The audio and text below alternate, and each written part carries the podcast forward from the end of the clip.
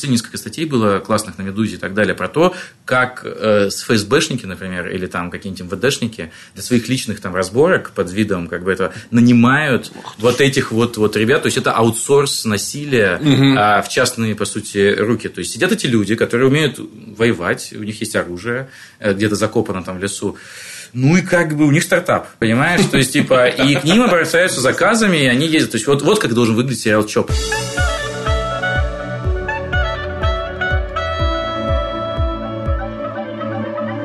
Добро пожаловать в авторскую комнату. Это подкаст от сценаристов для сценаристов, а так любимым всеми нами сценарном мастерстве. Александр Белов. Александр Вялых. И Роман Кантор. Привет. Привет. Мы очень рады, что ты у нас в гостях. Точнее, мы у тебя в гостях сегодня. Да, на самом деле. Мы сегодня тебя Ну, мы друг у друга в гостях, скажем так, да. Ну, ты в гостях нашего подкаста, мы в гостях у тебя физически. Самое громкое российское сценарное событие, ну, вообще, российское телевиз... Э, не, не телевизионное, российское сценарное событие прошлого года – это эпидемия. С чем мы тебя, собственно, и поздравляем. Спасибо. А почему сценарное именно? Потому что у нас подкаст Ну да, хорошо, допустим. Сериальное. Самое громкое сериальное событие прошлого года. Эпидемия. Ну, это круто. Ну, да, наверное.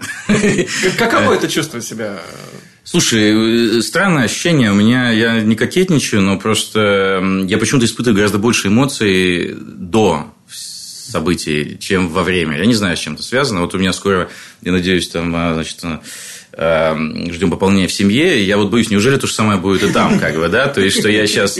А, потому что, например, э, серьезно, вот э, самые интересные случаи в моей жизни, связанные с работой, как правило, я их представлял себе, и они вот как-то произошли э, в рамках того, что я себе представлял. И вот мое представление об этом вызывало мне больше эмоций, чем, собственно, сами события. Я не знаю, то есть, например, я помню когда «Хороший мальчик» выиграл «Кинотавр», это было довольно неочевидным событием на тот момент. Я не говорю, что там «Кинотавр» – это там «Оскар» или что-то, но, а, но в рамках нашего маленького болота, это, особенно тогда, это как бы такое было. Главное, что дело даже не в этом, а дело в том, что вопрос ожиданий. Дело в том, что ну, «Хороший мальчик» не, не был на тот момент похож на фильм, который может выиграть «Кинотавр». Все-таки фестиваль, скажем так, авторского а, и э, не получившегося жанрового кино, которое называют авторским. А, в общем, и поэтому я совершенно не, не, не ожидал этого, но в каком-то смысле, когда это все происходило, ну, в общем, мало испытывал прямых таких вот эмоций, типа там, потому что я их как-то задолго до этого как-то себе уже прокрутил в голове. Вот. Ну, конечно, с, с пятой серии это было, да, неожиданно и довольно так, э, волнительно, скажем так. Что с пятой серии? Мы давай не будем тянуть. Тянуть связано. Интригу. Я, ну, я мы, сам мы, хотел узнать, честно. Мы обязаны были да. спросить это. Да не, не, я, Как я... ты это переживал? Как, в какой момент ты узнал? Ну, я узнал так, я узнал с утра, когда встал и вдруг начал получать сообщения в Фейсбуке от актеров сначала. А, и, по-моему, там как-то одновременно произошло актеры и э, журналисты, там какие-то знакомые, точнее даже полузнакомые а начали мне писать. Я сначала подумал, что это какая-то, какой-то глюк, ну, потому что у платформы много там технических проблем, новая, новая как бы вещь, э, технически я вообще не понимаю, как там многие вещи работают, в принципе, в этом бизнесе. Поэтому была, первая мысль была, что что-то, ну, просто поломалось там или что-то случилось. Ну, потом в течение, собственно, я в этом смысле следил за новостями так же, как все остальные. Понятно, что мы там перезванивались друг с другом и пытались выяснить, было много версий, и просто, ну, правда заключается в том, что я на самом деле до сих пор не знаю всей как бы, полноты картины, поэтому спекулировать очень сложно, потому что э, я, хот... я думаю, что со временем я сам узнаю, что произошло, и тогда мы можем э, поговорить об этом. Вот. А сейчас, э, а, с другой стороны, я вчера вот, э, значит, видел, что э, буквально вчера вышла какая-то передача у Михаила Козырева на «Дожде» э, с, там, с автором книги, с э, режиссером, с Пашей Костомаровым и с одним из продюсеров – а, и э, в бесплатной части, которую они выкладывали, было как раз это, ну что, а теперь расскажите, она заканчивалась на словах, а теперь расскажите про пятую серию. На этом заканчивается, даже надо было заплатить 200 рублей. Я пожалел, я э, пожалел 200 рублей заплатить, поэтому, может быть, э, можно пойти, и там все расскажут. Может быть, там все... просто подождать, но не платить 200 рублей, чтобы ответить на один из самых важных Не, ну я подумал, ну готов ли... Это, в принципе, с дождем у меня уже несколько лет происходит. Готов ли я, как Вот, потому что подписка на премьер стоит 129 рублей в месяц, а чтобы одно видео посмотреть до дожде, 200 месте. Мне кажется, здесь какая-то есть... И мне кажется, у нас получше сценарий. Как бы, Была в сценарии э, аудиозапись? Речь диктора по радио? Скажем так, в одной из версий, которые мы обсуждали, просто дело в том, что все так ну, на это среагировали, естественно, но дело в том, что это родилось достаточно не внезапно в каком-то смысле, потому что эта идея была. Угу. То есть, это, знаете, как бывает, когда вы пишете историю, у вас возникает куча разных ну, идей. По каким-то причинам вы там отказываетесь или не отказываетесь. Иногда потом даже не можете вспомнить, почему вы отказались угу. или не отказались от той или иной идеи. И в каком-то смысле вот эта тема про то, что типа, а кто вообще эти люди, и как, и, точнее так, вообще вся задача изначально всей, всей этой в том числе, серии была в том, чтобы показать, а, так как мы очень находимся в камерной истории в том смысле, что мы видим в основном только то, что видят наши герои, не знаем того, что они не знают. То есть мы не обладаем большим количеством информации. А, соответственно, хотелось в какой-то момент чуть-чуть дать представление о том, что вообще происходит вокруг. То есть какие-то большие события, вот. И э, вот этот момент, что власть в стране начинает рушиться и начинает превращаться в какую-то вот непонятную, и, и полнятся слухи, и непонятно, кому верить, а кому не верить, это мы постоянно так или иначе обсуждали. Мы думали, когда это дать, в каком виде это дать. И там, собственно, угу. в конце сериала тоже есть такая вещь, как бы, и она не могла быть, то есть, она не могла появиться прям сама по себе, надо было до этого что-то дать, чтобы нам открывало эту дверцу, как бы, в том, что мы можем как бы показывать какие-то большие, типа, намекать на большие ну, события. Концов, да. концов да. мы еще вернемся. Вот, да, и соответственно, э, были всякие идеи, в куда вставить вот такой вот, то есть, поймают ли они по радио это, это, эту, э, какую-то кусочек информации, или где-то еще мы это услышим, угу. и так далее. И, соответственно, меня просто удивило, э, ну, в итоге меня удивило просто то, что а, все так зацепились за этот момент, как бы, как будто бы, там, например, у нас в первой серии уже люди там врут по телеку прямо прямым текстом, как бы, да? И тогда в первой же, в первом же данной, ну, первый, в первые же минуты, как бы, да. эпидемии. И подумать, что в шестой серии вдруг они говорят правду или что-то, и что кто вообще это говорит. И в этом смысле мне даже на самом деле парадоксальным образом э, нравится эта штука, потому что она добавляет вот этого, ну, а, как бы количество возможных интерпретаций э, происходящего. Вот, и она подливает в это, в это огонь. Просто меня поражает, что люди думают, что тем самым мы как бы типа там все объяснили. На самом деле мы ни хрена не объяснили. Мне кажется, мы больше запутали даже все как бы э, в этом смысле. Один из самых частых вопросов, которые я слышу от начинающих, по крайней мере, сценаристов. У меня есть книга, у меня есть рассказ. Э, могу ли я из него сделать сценарий? Мне кажется, это будет проще, чем э, писать сценарий заново. Или могу ли я написать сценарий по чему-нибудь произведению? Соответственно, вопрос про адаптацию. Угу. Насколько мы понимаем все, «Эпидемия» – это адаптация э, романа Яны Вагнер «Вон Козер». У тебя же есть опыт написания и оригинальных сценариев, и э, адаптации. Что тебе легче далось, что тебе сложнее, какие трудности в адаптации по сравнению с оригинальным спек-скриптом? Тут нет однозначного ответа, на мой взгляд, э, по поводу сложнее или проще. А какие-то вещи сложнее из-за того, что это адаптация, какие-то вещи проще. Проще, понятное дело, то, что у тебя есть сразу а, какие-то правила игры или рамки какие-то, хоть какие-то, э, вот, которые уже потом ты можешь менять. Собственно, в роман очень сильно видоизменен. Угу. Ну, то есть, и это отдельный вопрос, я бы об этом поговорил на самом деле, потому что уже сейчас приобретя опыт не только на этом, я сейчас, и сейчас занимаюсь условно назовем это адаптацией. До этого занимался, какие-то вещи не пошли на экран, но, в общем, у меня довольно уже большой опыт э, такого. И это каждый раз довольно индивидуальная штука, но она, в принципе, если так коротко описать, она может прозвучить немножко грубовато, но смысл правильный. А, по-моему, на этот вопрос, как отвечали братья Коины, когда они спросили, как вы адаптируете произведение – а они сказали, ну, мы читаем роман там, да, и закрываем, а больше никогда его не открываем. Вот. Это, в принципе, э, подход... Э, что он значит, на самом деле? Он значит то, что ты а, пытаешься передать эмоции, которые ты получил, или мысли, эмоции, которые у тебя были после прочтения – а с помощью э, совершенно других, возможно, средств, не тех, которые используются, потому что в романе, потому что в литературе и очень многие люди это не понимают, к сожалению, а, ну или к счастью, потому что они вынуждены платить другим людям, которые понимают.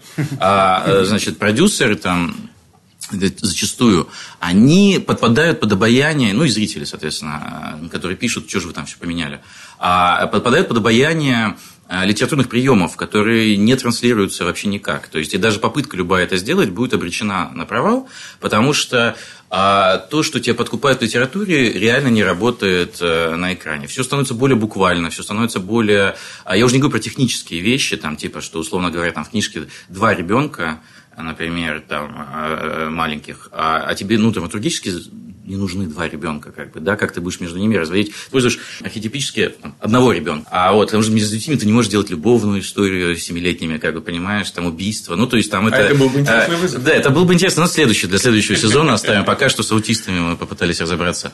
Более важный вопрос даже в каком-то смысле, что, ну, вы, наверное, знаете, что прекрасно, что значит, у детей рабочий день гораздо меньше, чем у взрослых актеров. В, в, в экспедицию зимой все снималось реально вот в тех условиях, в которых это все выглядит. То есть там нет ни гринскрина, машины не ездили в павильонах, там а, озеро, это, озеро, озеро все, шикарно. Э, да, все, Скажи, все, все абсолютно. Просто для меня. Да, самое смешное, что озеро это как раз э, немножко читинг, потому что оно, в принципе, недалеко от Москвы находится. Туда можно съездить, там просто а, фаны э, подрисовали, как бы. Угу. То есть, само остров настоящий, более того, сама баржа, которую доделали, это настоящая баржа. То есть, они, собственно, увидели и подумали. То есть, в сценарии изначально не было никакого, никакого ковчега, как угу. бы, да. А, а режиссер увидел это место и говорит, ну, слушайте, ну, будет грехом нам тут пройти мимо такой. И, естественно, да, ну, такая символика, понимаете, и, и более того, и я думаю, художник наш, постановщик, художница-постановщица, она тоже э, имела такую интересную задачу сделать, взять реальный объект и достроить его, как бы, да, докрутить его. А все остальное, в принципе, там снималось там в Архангельской области, там в разных других областях между, собственно, более-менее там, где происходит действие это. И плюс это происходило действительно все зимой, в снегах, как бы все абсолютно. Поэтому и взрослым-то актерам они мне постоянно рассказывают свои ужасы, как они там а, не могли два часа доехать до съемочной площадки, в лесу, там, типа, замерзали пальцы, не могли разблокировать телефон. Как бы, а с детьми, ну, вы представляете себе, это какая, да. Страх белого какая-то. человека. Поэтому, да, и поэтому, значит, да, страх белого медведя. А, значит, э, ну, значит, э, но при этом а все как бы получили, по-моему, довольно удивительные эмоции и переживания, потому что, я так понимаю, мне, по-моему, все актеры говорили, что они никогда в таких съемках не оказывались вообще экстремальных. Но возвращаясь к вопросу про адаптацию, вот сложно было, сложно то, что ты должен сразу приготовиться, что если ты работаешь с произведением, у которого есть фанбаза мощная, то ты действительно... А у была Скажем так, она... Э, нельзя сказать, что ее нет. Как бы, то есть она действительно есть, она просто очень своеобразная, специфическая, очень эм, ну, в основном, можно сказать, женская, там, в определенном возрасте. То есть, это очень, очень прям четкая mm-hmm. аудитория, как бы, вот. А просто именно для всех остальных людей, это, скажем так, роман менее был известен, вот, и так далее.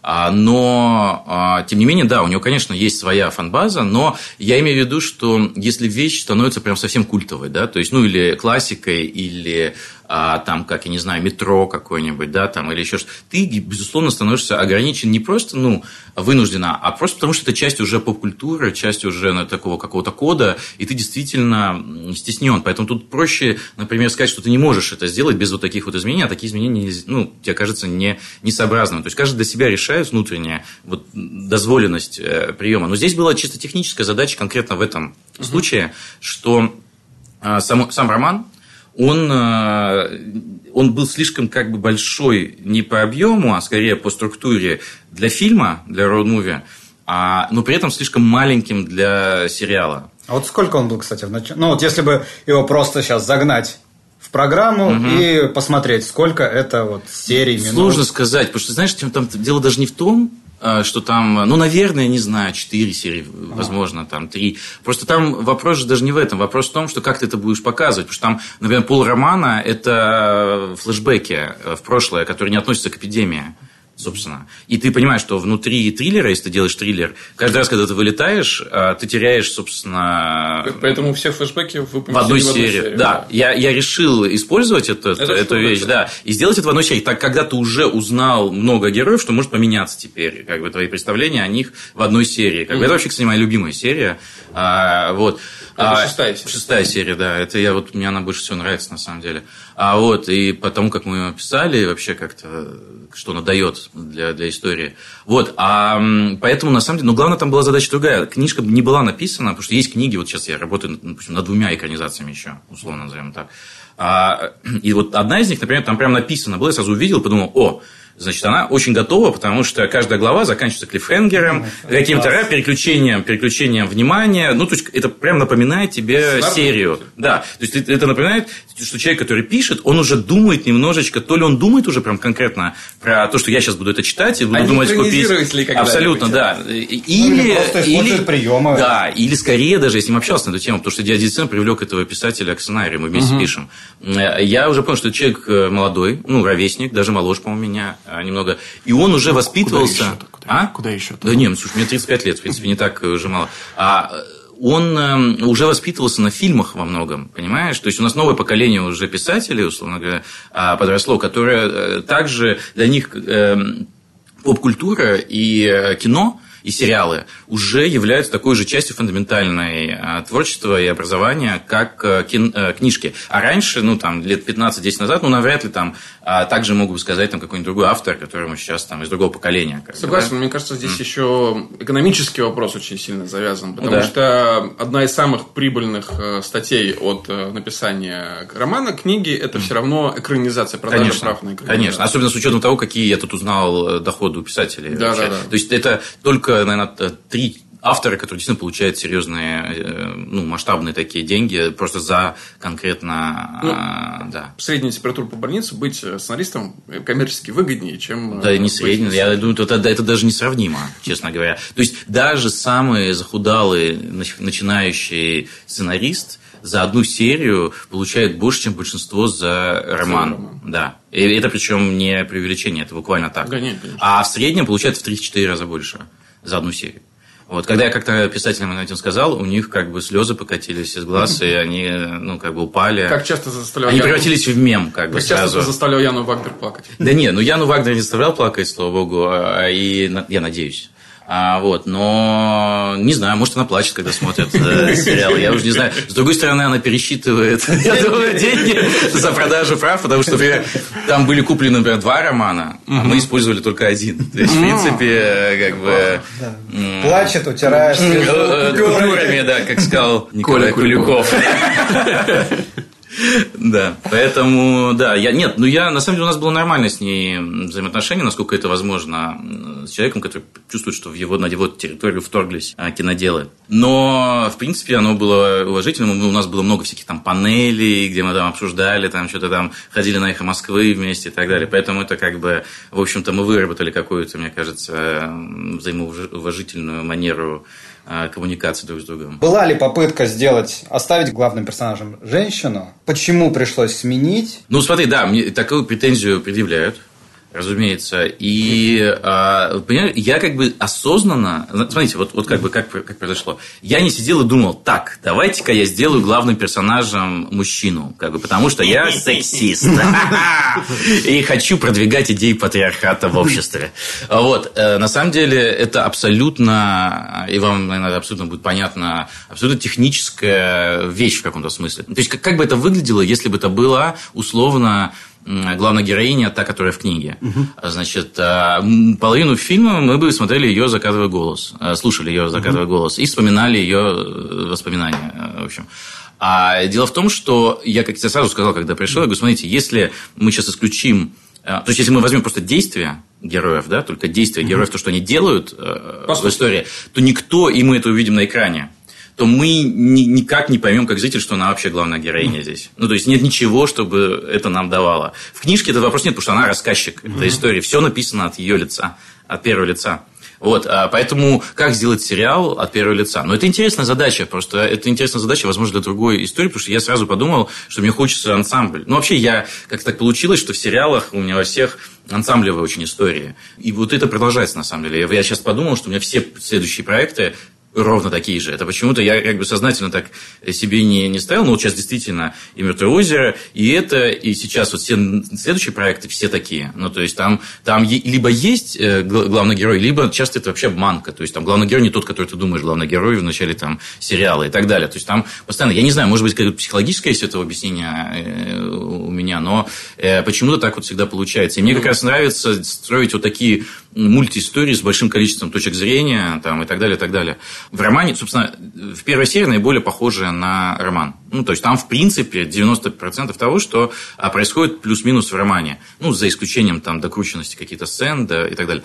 Но, а, значит, а, но, в, но в них просто я смотрел, кто действует. И зритель также, собственно, и думает, э, как бы, кто действует, и тот для него и больше герой. Но экранного времени, в принципе, уделено, если так посчитать, у кого там. Просто, возможно, это вы сексисты, потому что думаете про это. Как бы. Вы сексисты, потому что смотрите на мужчину и думаете, а, значит, он главный герой. С чего вы решили? Как бы? это, это чисто у вас в голове как бы сейчас происходит.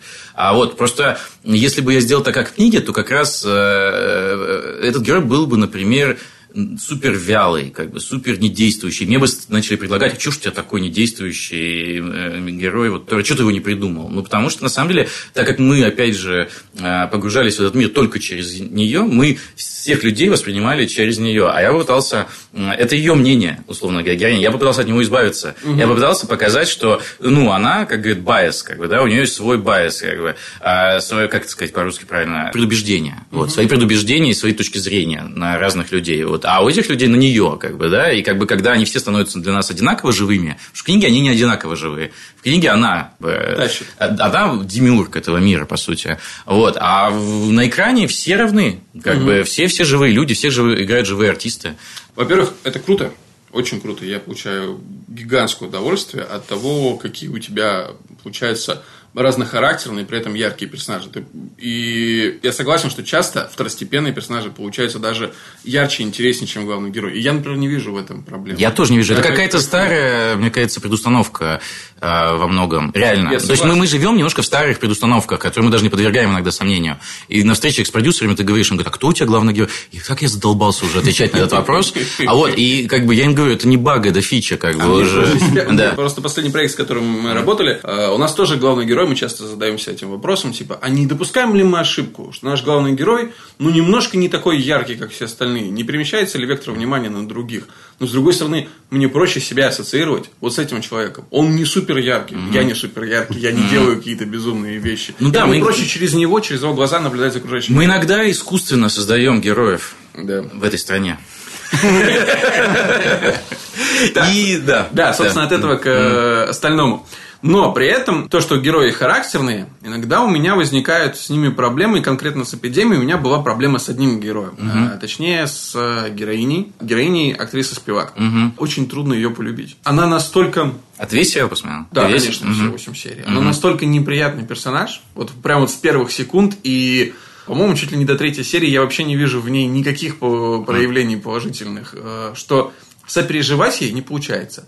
Сочувствовать да, а вот э, полюбить ее за что-то нет. Это какое-то решение сознательное. Слушай, ну я, я-то как раз хотел... Слушай, опять же, понимаешь, ну, ты можешь... Э, знаешь, как в э, прыжках в воду угу. есть две оценки. За сложность э, прыжка и за исполнение, как бы, да? Вот, и они вместе складываются. То есть, если ты очень хорошо исполнишь очень легкий прыжок, то, как бы, в принципе, ты все равно не выиграешь э, в этой игре. А, но, тем не менее, если ты очень сложно задумал, и ты там не довернул его, как бы, и так далее, возможно, тот случай, когда... Это всегда баланс для меня. То есть, всегда я стараюсь, ну, как бы, с одной стороны, не переоценивать свои силы, но, с другой стороны, ставить перед собой сложные челленджи. Как угу. бы. И сложный челлендж здесь остался в том, чтобы действительно изначально, ну, то есть, задача какая была у меня в голове, а, потому что ты, ты ставишь задачу, потом она начинает немножко своей жизнью жить, особенно с актерами, там, их пониманием ролей своих и так далее. Значит, что я пытался сделать так, чтобы в начале истории у большинства зрителей, понятно, что не все зрители одинаковые, да, и твоя реакция тоже это твоя реакция, но Абсолютно. большинство зрителей, я хотел, чтобы действительно ее воспринимали как абсолютного антагониста. Там вот э, конец, одна из последних сцен а, в, в первой серии, собственно, она говорит женщине, что типа я тебя никогда не прощу, как бы и так далее. И мы, по идее, должны быть в этот момент абсолютно на, той, на стороне той женщины, которая, господи, ну, я полюбила мужчину, а вот его бывшая жена такая сука, которая никогда меня, значит, типа не простит, когда, хотя мы тут ее спасаем, там, и все такое, все такое. А потом как раз вот в шестой серии, условно говоря, хотелось дать понять и вообще, по ходу, поменять их э, ролями, при этом не меняя, на самом деле, самих героев. То есть, угу. одна задача – сделать героев, по ходу, что они вдруг превращаются в, в злодеев там, и так далее. Но я не очень в это часто верю, что ты можешь на очень коротком промежутке угу. времени, люди, которые жили длинную жизнь, вдруг они за несколько недель поменялись, как бы, да, у тебя на, на глазах, пока ты смотришь.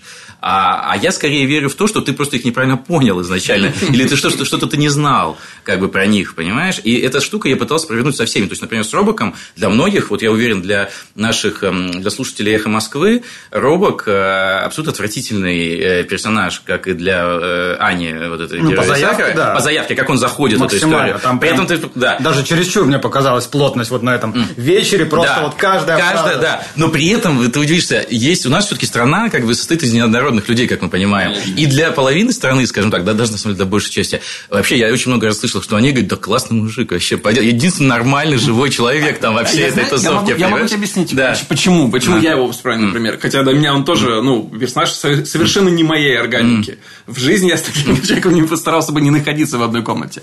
Но из-за поступок, в которые он совершает, из-за действий, которые могут быть даже... Они не ломают персонажа. Он искренен. Он вот искренен. Он искренен, да. Но... В своем даже вот... Э, я ну, сейчас не вспомню э, из ранних серий, но вот mm. действие его, когда он э, бросает ключи женщине в подвале, mm. да, когда он ее говорит, ружье там, все, mm. он поступает по-доброму к ней. Да. И это не ломает его персонажа, он не вдруг резко поменялся. Он же до этого запер ее в этом самом да. подвале. Mm. И после того, как она с ним поступила, имел полное моральное право mm. покончить с ней.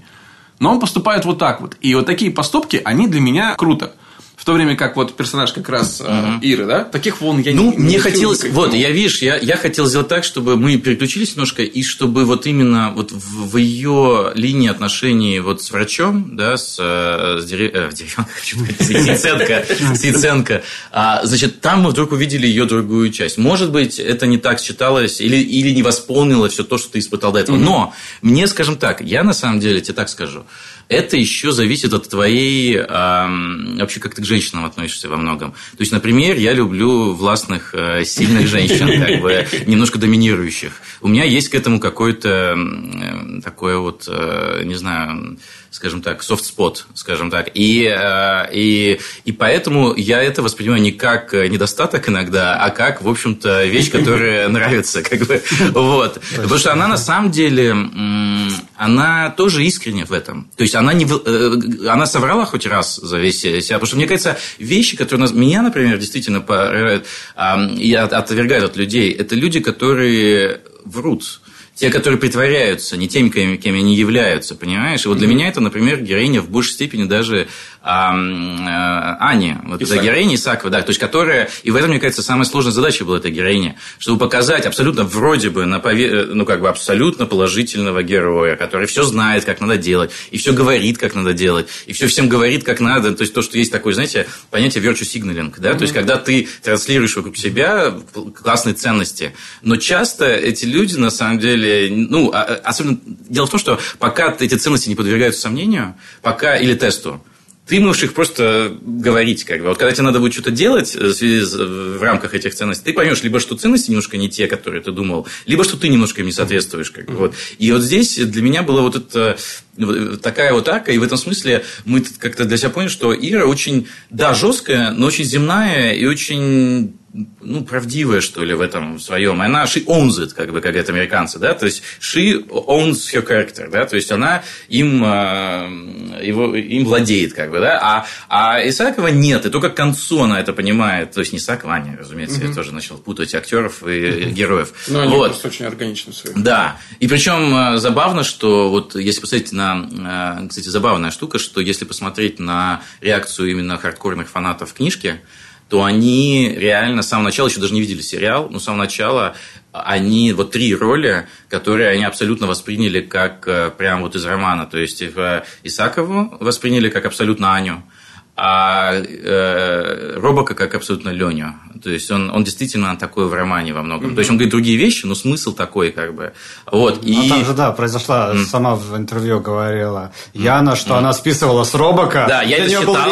Да, это смешно было, потому что она это не говорила, когда, естественно, когда это все. То есть я прочитал книгу, говорю, ну это Робок. Я прихожу э, ребятам, ну, продюсерам, я говорю, слушайте, ну этот Робок, конечно, Робок. Как бы. Чем тут? Позвонили Робоку, да.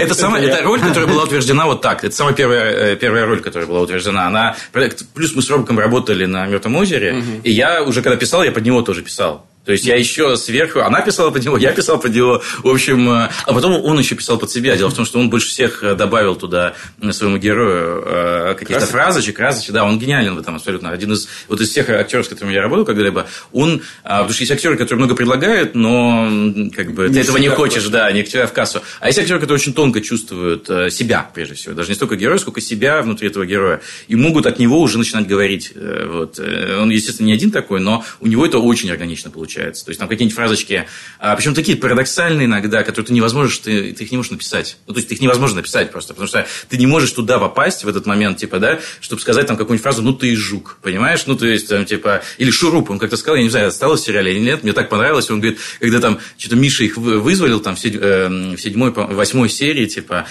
и он вдруг говорит, ну, а, и когда он рассказывает, как он туда к ним доехал, как он изобразил сам свое самоубийство и так далее, он говорит, ну, ты шуруп. Я думаю, как можно было сказать шуруп? Я, это невозможно. Но он как-то таким парадоксальным образом отражает то, что тот действительно сделал, шуруп. Я даже никогда не слышал такое. И вот он иногда говорит такие вещи, которые я никогда не слышал. Вот, и они мне очень нравятся. Ты сказал, что твоя серия любимая – это шестая. Угу. У меня любимая серия не шестая, а пятая. Прикольно. И это прям дикий восторг. Я настолько кайфанул. Я на секунду, когда досмотрел, остановился, мне нужно было все это пережить. Это сейчас я тебе не льщу, это я тебе делюсь твоей эмоцией, за которые я тебе искренне благодарен, потому что это, ты Самое приятное, это мне, самое мне приятное, доставил. Да. Я в этот момент испытывал примерно те же эмоции кайфовые, которые я испытывал, когда смотрел Чернобыль. И для меня, и я понимаю, я их примерно для себя уже тогда сформулировал, это дичайшая любовь к героям. Вот, вот когда создатели прям любят своих персонажей, опять же, возвращаясь к персонажу э, Иры, да, э, здесь была ситуация ровно противоположная. Это было нас, настолько чисто и круто. Э, все эти герои э, небольшой деревушки под предводительством героини Анны Михалковой, но при этом как ни странно, и не только я это отмечаю, недавно слышал на другом подкасте, который обсуждал, как раз ты выкладывал mm-hmm. ссылку подкаста в предыдущих mm-hmm. сериях, э, где ведущие обсуждали и говорили, что эпизод по ощущению филлерный. Mm-hmm. Ну, то есть, он туда стоит, э, ну, на секунду просто отвлекаемся от главных mm-hmm. героев, и вместе вместе с мальчиком Антоном, да, mm-hmm. перемещаемся, наблюдаем за событиями, mm-hmm. связанными с теми другими героями. И, по большому счету, вынь пятый эпизод оттуда да. и со стыку четвертый шестой ничего не изменится в, в общей истории. Mm-hmm но при этом ты лишишься невероятных эмоций. Да. Как, как родился вообще? Я не читал книгу, mm-hmm. поэтому не знаю, был ли там этот эпизод. Нет, не было. Это полностью, ага, полностью придумано. Да, придумано. Что, что заставило и почему вот так вот? Смотри, я, вот, я очень боялся, когда все это происходило с пятой серии, что ровно такие мысли посетят людей, которые захотят что-то поменять в начале, они скажут, ну, в принципе, если выдвинут пятый эпизод, то ничего не изменится в истории. Это самая страшная для меня правка, когда очень часто и на монтаже мы все время стараемся, э, и так далее, и режиссеры, э, мы все время стараемся сжать повествование, избавиться от лишнего угу. из экономических вещей, и даже темп. Да, Слушайте, темпа. просто да, это вот это хороший вопрос. Это к тому, что, а, как я говорил, про то, что у нас есть многие предустановки, которым надо бы подвергнуть сомнению на самом деле. Например, про, вот мы говорили про главного героя, про, про значит, э, диктатуру главного героя, как я ее называю. А и вторая вещь, вот про такие вещи. И на самом деле сериал «Чернобыль» классно, что вспомнил, а, и сказал о нем сейчас, потому что я действительно фанат э, Чернобыля.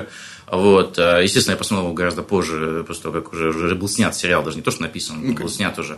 Но я вдруг увидел родственную душу, понимаешь? При том, что я там слушаю подкаст Крига Мейзина Скрип Ноутс уже там, э, э, собственно, с самого начала я слушал все эпизоды. То есть, mm-hmm. сериал «Друзья», я смотрел все серии, понимаешь? Я все мечтаю найти серию, которую я не смотрел. Вдруг какую-то, знаешь, и вдруг окажется, что я не видел одну серию «Друзей». Точно так же я мечтаю, что вдруг какая-то эпизод Скрип Ноутс, который я не слушал, как бы, да, там больше 400 уже к этому моменту. И, на самом деле, мне этот сериал дико помог, не в буквальном смысле. А, а вот сейчас даже на новых проектах я прихожу к продюсеру, я говорю, ну вот, вот что я вам говорил несколько лет, да, типа, что я могу взять и сделать эпизод вот с расстрелом собак. Вот это эпизод с расстрелом собак, mm-hmm. понимаешь? Прозвучало немножко... Я не имел в виду с расстрелом собак, разумеется. Вот, это только про Чернобыль сейчас мы говорим. Вот, значит, это как бы вещь, которую в литературе мы всегда очень ценили. То есть в литературе никто не скажет, ну кто скажет Толстому, убери, блин, нахрен вот эту всю линию. Да, это, что за ответвление? Да, что это за масонская вся фигня с, с Первым Безуховым? Да, она ничего не меняет, как бы, да, или там... Что, вот, возьмите любое произведение, что там за история капитана Копейкина у Гоголя, как бы вы нее, основная линия не изменится, понимаешь?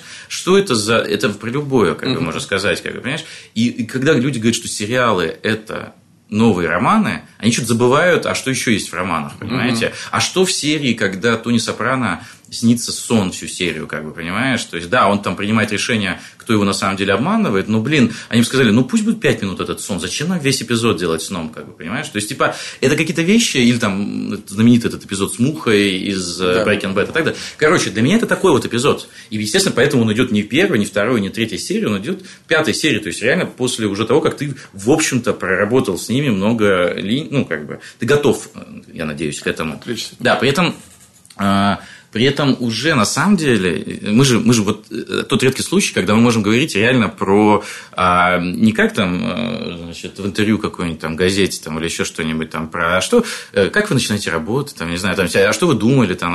Мы можем про технику поговорить, Конечно. это самое крутое. Так вот, технически, понимаешь, чтобы позволить себе такую вещь, я должен был сначала в четвертой серии, если вы помните, мы начинаем вдруг то есть третья серия заканчивается таким клиффхенгером, угу. а в четвертой серии мы не возвращаемся к этому моменту, а мы вдруг переключаемся друг на других героев впервые да. за весь сериал. То есть мы впервые поменяли точку зрения и потом встретили наших героев, причем не сразу, там минут Нет, 10, минут, минут 15, больше, минут 15 больше. проходит, да. И ты, я думал, когда ты будешь думать, а где же вообще, что, почему, что я смотрю, где, где, потом раз ты их встречаешь.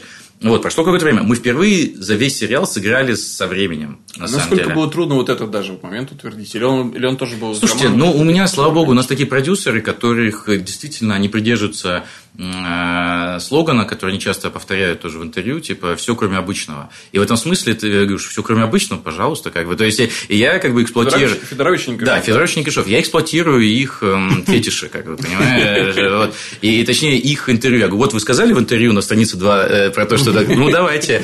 И как бы люди, так как они очень честные и, и порядочные люди, они не могут отказаться от своих слов, как бы, понимаешь? И в этом смысле можно сказать, и действительно, так как они читают огромное количество сценариев, их самих а, торкает э, в хорошем смысле, когда они видят что-то иное. Угу. Особенно, когда ты можешь, в принципе, еще и референс подобрать под это, как бы какой-то, понимаешь? Ну, то есть, там, условный э, референс. Вот, и я им говорю, там, с Пашей, например, с режиссером, я ему взял и послал в какой-то момент, э, ну, когда про шестую серию мы говорили, и он, как все режиссеры, очень был не уверен насчет флешбеков. Он говорит, что, блядь, флешбеки, что это такое? И я такой сижу, думаю, как тут надо хорошее, убедительное. То есть, то просто, просто словами Пашу сложно всегда убедить. Он э, визуал, ему, его, на него очень классно работает как бы картинка, как бы, да. Вот. И я такой думаю, о, я ему послал, говорю, посмотри первую серию «Острых предметов» э, сериала, да. Как, как они используют флешбеки, которые вливаются прям в повествование и не выглядят грубыми, а выглядят такими какими-то очень импрессионистскими, какими-то такими переходом, такие флоу такой получается. И как действительно вот этот Жан-Марк Вале, или как там его зовут этого да, автора, он... который до этого был Big Little Lies, он еще делал, да, первый сезон. Вот там, кстати, тоже это есть. Он гениально, он монтажер изначально. Ну, он и у него, вплетает, да. у, у, у него монтажное мышление, он, он потрясающе придумывает там какие-то размывы красного, потом вдруг раз это красные цветы. Ну, то есть, вот эти вот все штуки. И там у нас, соответственно, в сценарии даже было написано, что вот э, это может даже не считывается до конца подсознательно, ну, подсознательно считывается, я думаю, что типа я вообще про то, я это, причем это начал очень рано. Я это на, освоил этот прием почему-то, я не знаю почему, еще в киношколе, там, 15, 11 лет назад. Типа я начал писать свои дипломные работы, работы. И мой, кстати, дипломный фильм, он также построен.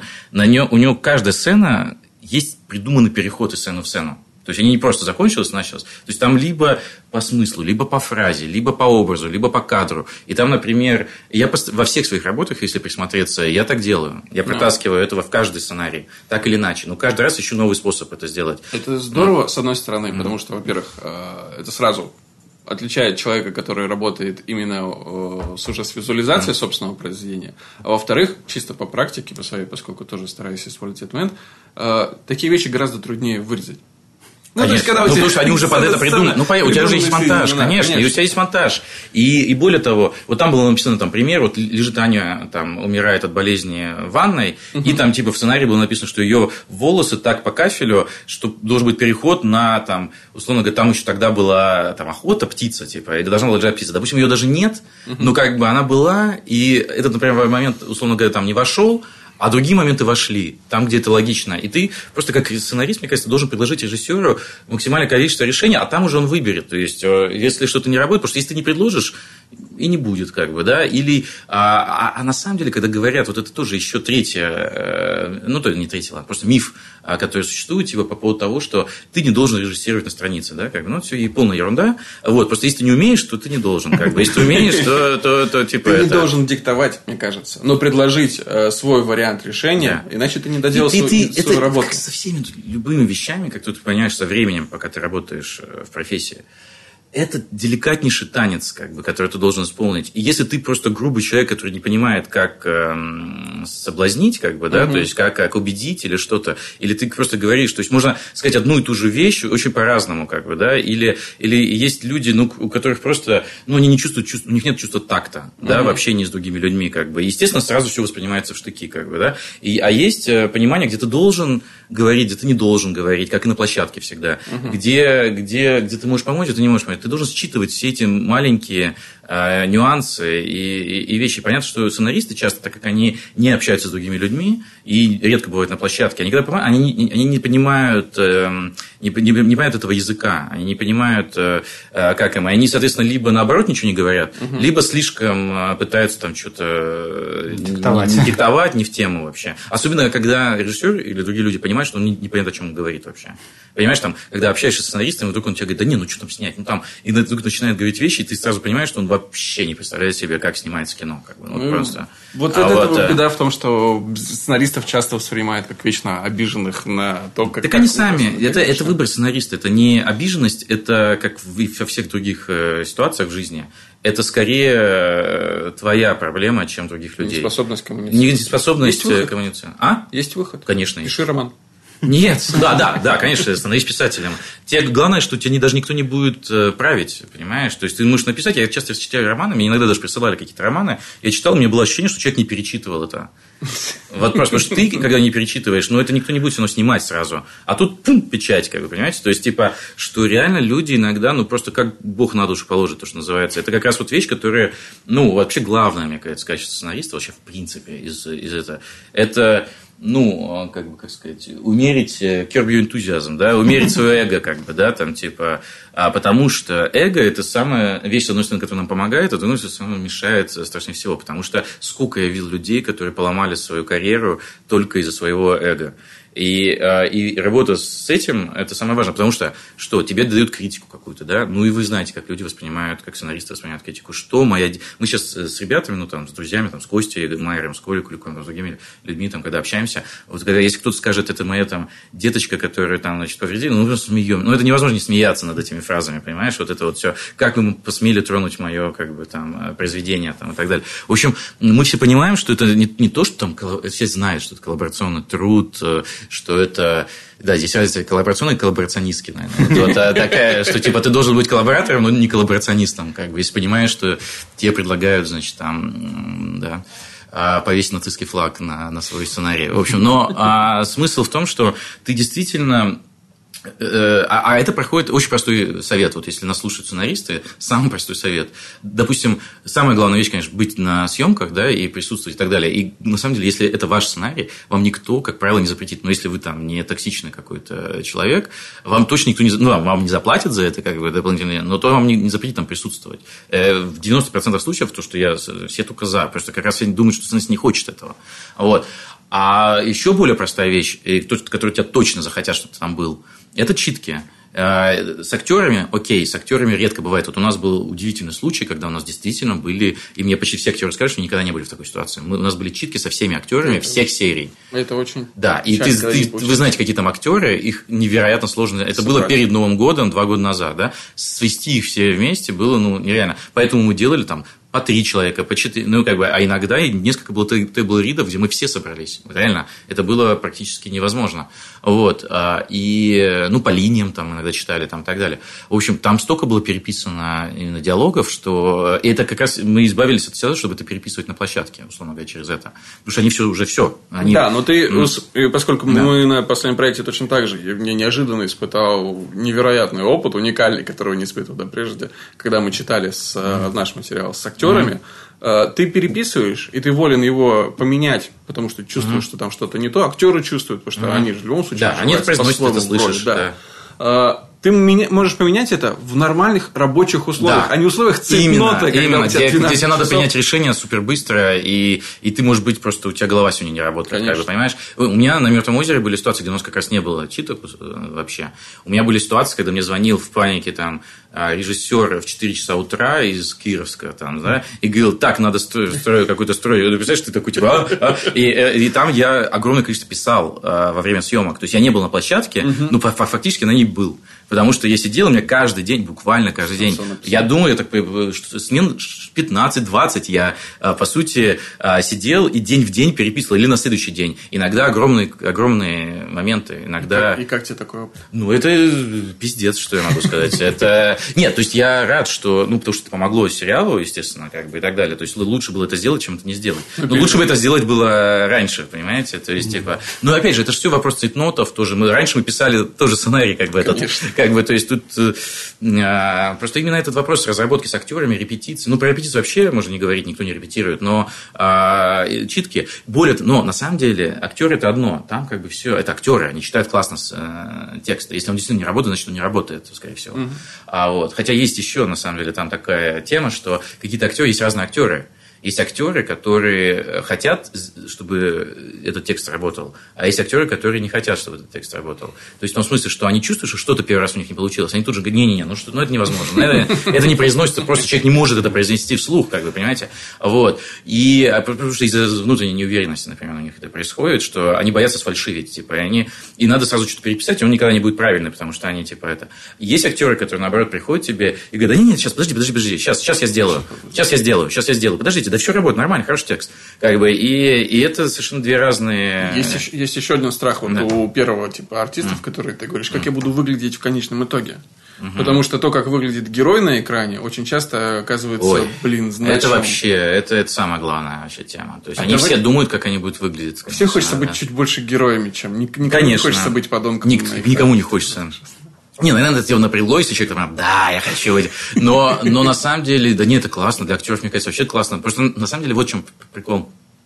Если это классный подонок, просто у нас редко бывают классные подонки. Согласен. Это надо писать классных подонков. Я вот попытаюсь писать классных подонков, потому что если ты пишешь классного подонка, есть даже вообще прикольная штука. На фильме, который я написал, вот, э, там есть одна роль, это, ну, абсолютно подонок. Как бы, вообще. Но он так написан, что актер, который его читал, он не понял этого. Что и он думал, что он герой. И он его играл как героя, что делало его еще больше подонком. Как бы, а, это, это не серебряные коньки, это Это серебряные коньки, да. И там это поразительно. И именно из-за этого произошло, собственно, потрясающе, потому что сам актер Э, э, играл настолько достовер... настолько верил в своего героя, как бы, и считал его положительным героем всю дорогу, как бы, понимаешь? Все вокруг знали, что это не так. И в какой-то момент на съемках у него вдруг э, не сразу произошло вдруг это осознание. Он говорит, подождите, это есть такой замечательный, вообще потрясающий мой любимый скетч эм, этого Веба и Митчелла, это который Peep Show такой, угу. мой любимый, кстати, мой любимый комедийный сериал, наверное.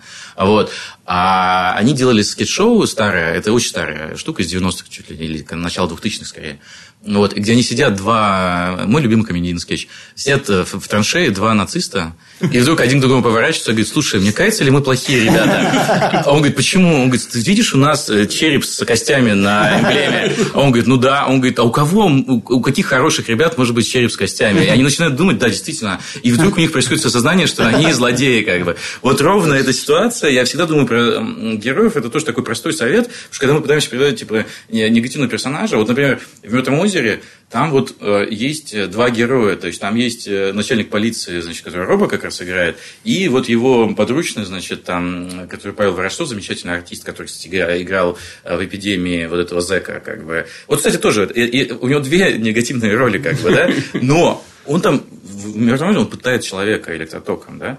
Вот, здесь он как бы ел ну, это же просто на самом деле фантастика, да? Но этот человек, он это играет так, как жив... ну, абсолютно как бы, понимаешь, и он внутри, там даже есть диалог на эту тему в фильме серии, он говорит, я обычно, как да? ты ему даже начинаешь верить в какой-то момент, да, там, типа, тогда, и вот в других, и в этом даже это четче проявляется, то есть он не думает, что он плохой, и у него есть на самом деле правда своих поступков, и у него есть моральный какой-то кодекс свой, он сделает это, но не сделает того, потому что он это делает, потому что понимает, что человек э, на самом деле чувствует, что он преступник.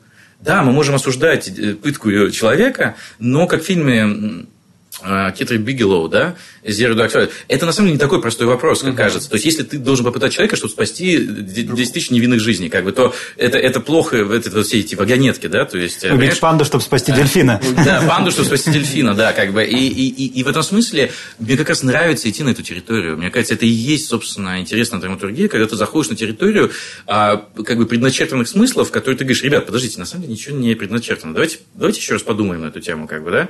И, и это, это супер круто, на самом деле. А, вот. И если ты делаешь классного героя, какой бы он ни был, там, злодей, там, негативный и так далее, а то актер захочет это сыграть на самом деле. Конечно, mm-hmm. захочет. Особенно, если он до этого играл только положительных. Потому что актеров ты легко купишь на «ты это не играл». Это любимый мой прием. Купить актера, но ты это не играл. Потому что это, это то, что у них такое слабое место у всех, как бы. А они говорят, конечно, я хочу сыграть то, что не играл. А вот. Поэтому, да, но мы что-то поначалу про, другое, по-моему, была речь. А давай просто да, вот этот да. Э, спич немножко в э, практический совет сформулируем. Да. Вот, ребята, когда вы пишете злодеев, то ну, просто поставьте себя, это, это самое банальное, но поставьте себя на это место. Просто это, мы себя дистанцируем очень часто. Э, и вообще, знаете, вот, на самом деле, глобальный совет за, за советом, да, mm-hmm. типа, главный, на мой взгляд, что когда ты пишешь диалоги, смотрите, смотрите вы это прекрасно, мне кажется, знаете, что вот, вот вы читаете сценарий других, например, людей. Иногда, к сожалению, со своими так бывает. Ты читаешь его, и ты чувствуешь, что все герои говорят э, автор, голосом автора сценария. Ты его, может, даже не видел никогда, этого автора сценария, но ты уже его знаешь, как бы. То есть, они все, например, ну, в комедиях это особенно Ты уже с ним побеседовал. Ты уже с ним побеседовал. В комедиях особенно, когда а, все такие немножко смартес, такие умные, такие классные, такие находчивые. Ироничные. Такие, ироничные, да, такие прям супер.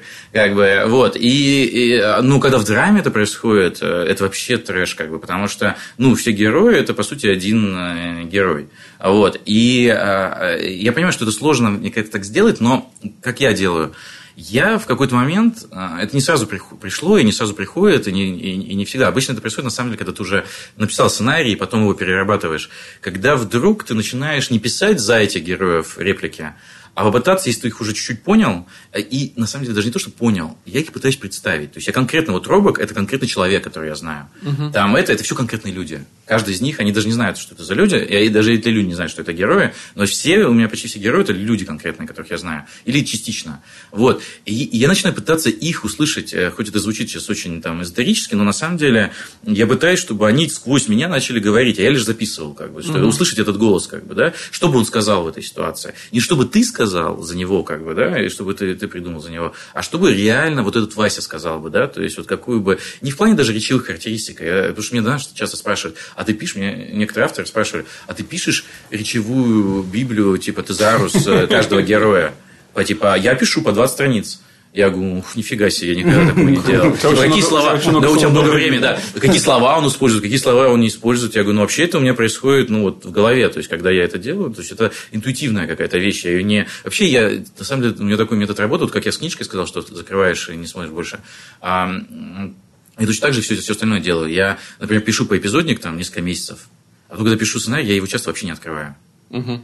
То есть, и, и я буду понимать, то, что у меня осталось в голове и оказалось там, оно как бы классно. Если я что-то забыл, то значит, может быть, и стоило это забыть. Э, значит, оно не выходило из сценария, на самом деле, логично. И то же самое, с, вот я там вчера читал мастер-класс, там а, значит, студи... ну, не студентам, даже просто, просто мастер-класс там, про, про работу с режиссером. И я написал себе подробный план лекции, и потом я его не открывал. А потом я в конце открыл, и я, сказал, я все, в принципе, сказал, все, все из этого плана. То есть, это вот мой некий метод работы. Подготовка, подготовка, подготовка, а потом как будто бы ее не было. Как бы. Ты работаешь как бы заново абсолютно. Мне кажется, что а. с вопросами таких вот э, речевых библий mm. или библий персонажей, когда ты составляешь себе какую-то шпаргалку, mm. которая потом э, поможет тебе якобы писать сценарий, mm-hmm. это во-первых, лишняя работа, а во-вторых, она не... То, что ты написал это в Библии, не высекло все это в камне. Да.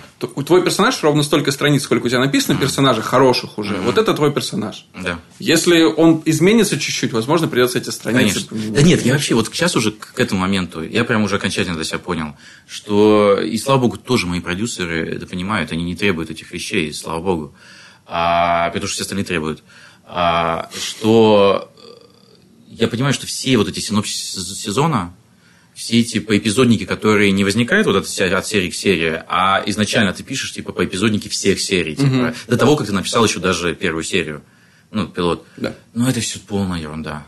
Ну, то есть, не, понятно, что ты там что-то проработал, понятно, что это надо делать, но когда ты действительно тратишь месяц на то, чтобы записать в итоге это, то есть, я считаю, что так, ты должен об этом очень хорошо подумать, что-то записать, что-то это, но ты должен наметить, ну, просто реально основные точки какие-то, основные смыслы, основные темы. Поймать а то, что дальше, тебя ну да, радует. поймать суть, о чем сериал, да, в конце концов, о чем эти герои, куда ты идешь, ну, ну, зачем ты туда идешь, вот это понять, как бы. А вот это все остальное, оно, то, что ты сейчас придумаешь, это реально идеи первой полки сейчас будут. Они все изменятся. А если не изменится, так это очень плохо. Я очень много таких сценариев читаю. Я читаю, читаю сценарии, которые написаны по эпизодникам, которые писались полгода назад, когда люди еще не знали, о чем они пишут, а дальше они становятся рабами лампы. Они становятся рабами этого эпизодника, потому что их утвердили. И ты не можешь их переутвердить у продюсера, типа, потому что это целая э, катавасия, и типа, и ты такой, ну хорошо, теперь я, значит, расписываю. И в какой-то момент ты прям понимаешь, что все, тут, тут вы потерялись, и дальше идете не по той дорожке, глуб- глубже и глубже в лес и во враг. Давай бы. я конкретизирую Да. вопрос из этого. Смотри, все эти костыли, Библии персонажей, Библии там речевых характеристик и так далее. Вот ты сейчас ими не пользуешься? Мы сейчас ими не пользуемся. Потому что ну, у нас есть какой-то опыт, который нам говорит, это не та работа, которую вам нужно проделать, чтобы получить хорошую историю. Но если человек начинающий, и ему кажется, что ему эти костыли нужны, стоит или не стоит? Не знаю, сложный вопрос. Это очень индивидуальная вещь. Понимаешь, у, всех людей голова очень по-разному устроена. И методы работы очень разные. Это как говорить, э, стоит ли писать утром или стоит ли писать вечером. Понимаешь, то есть, я типа... спрашиваю, кажется, тебе, как тебе кажется? Так я, я могу только за себя сказать, понимаешь? Ну, То есть, я, мне очень сложно за кого-то другого сказать, и в этом смысле предложить. То есть, я как вот э, ориентировался, я очень много читал, как надо писать сценарий. Я все же книги прочитал. Вот, и все, Ну, что было... А, Да нет, их на самом деле не так мало, э, как кажется. То есть, э, особенно за последние годы, как бы их стало прям совсем много. Вот, но... а, Да нет, я же когда говорю еще, это же не только книжки типа там Сидафилда или Маки, или Труби, а, или Воглера, а это книжки типа а, там, не знаю, какой-нибудь Дэвида Мамита, понимаешь, он, директинг, по-моему, то есть, а как или там, или там вообще какого-нибудь, э, а, или книжки а, Питера Бискинда, такой здесь потрясающий автор, да, Raging Bulls, э, как забыл, Easy Riders Raging Bulls, у него есть про кино, про Новый Голливуд 70-х, и потрясающая книжка Down and Dirty Pictures, а, про Санденс и вообще вот это все, Тарантино, Содерберг и так далее. Очень советую эти книги, это просто потрясающе. Это увлекательнейшее чтение, очень много оттуда можно... Или Уильям Голдман, да, там типа Adventures Adventures in the Screen да, потрясающая книга. А вот, удивительно, как она транслируется на Россию в том числе, как бы. То есть, мы где-то вот в 70-х находимся. Это да, забавное, что да. недавно я буквально перечитывал и понял, что, блин, ну вот ровно те же самые слова. Ну да, мы вот там где-то. Да. И, короче, поэтому вот читайте вот эти книжки. Не читайте одну и ту же книжку про то, что, типа, вот это трехактная структура, как собрать машину, если ты уже разобрал машину. А сценарий? Читать А? сценарий. О, так это вообще главное. Не, вот вот это точно всем. Ну, то есть, я не знаю людей, которым я бы не мог это посоветовать. Ну, то есть, вообще, вот это, типа, супер самое важное. Окей. Более, знаешь, кстати, Да. вот э, никому еще не говорил эту вещь, потому что не было повода. А, значит, я тут столкнулся с такой вещью. Ну, то есть, ты говоришь, читай сценарий, да, где читать сценарий, да? Следующий типа, вопрос. да, где читать сценарий? Они все англоязычные, да? Ты говоришь, ну, вот англоязычные. А вдруг мне человек говорит, а я не знаю английского. Побам. Как бы, да? То есть, с одной стороны, в принципе, чтобы работать в русской киноиндустрии и писать сценарий на русском, в общем-то, ну, как бы не надо вроде знать английский, да? Понятно, что как бы надо, потому что, ну, там, ты, типа, от- открыт к, к огромному количеству других знаний, там, информации и так далее. И, как бы, ты человеку должен что на это сказать? То есть, типа, ты можешь сказать, окей, научи английский, как бы, да? Но если человеку, там, 60, как бы, понимаешь? Ну, там, типа, а вот, но я вдруг для себя открыл совершенно потрясающую вещь. Я, значит, просто загуглил, начал действительно столкнувшись с этой проблемой, э, пытаясь помочь человеку. Я начал искать сценарий на русском.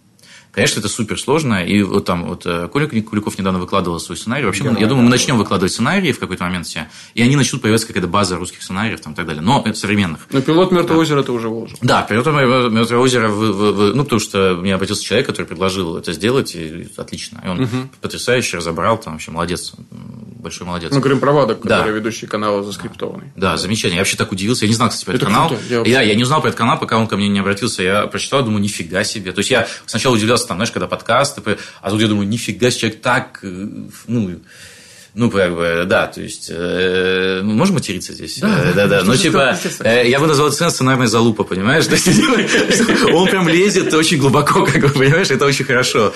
То есть, э, прям я никогда не слышал, чтобы люди так делали. Для меня это главное открытие просто. Да, он потрясающий совершенно.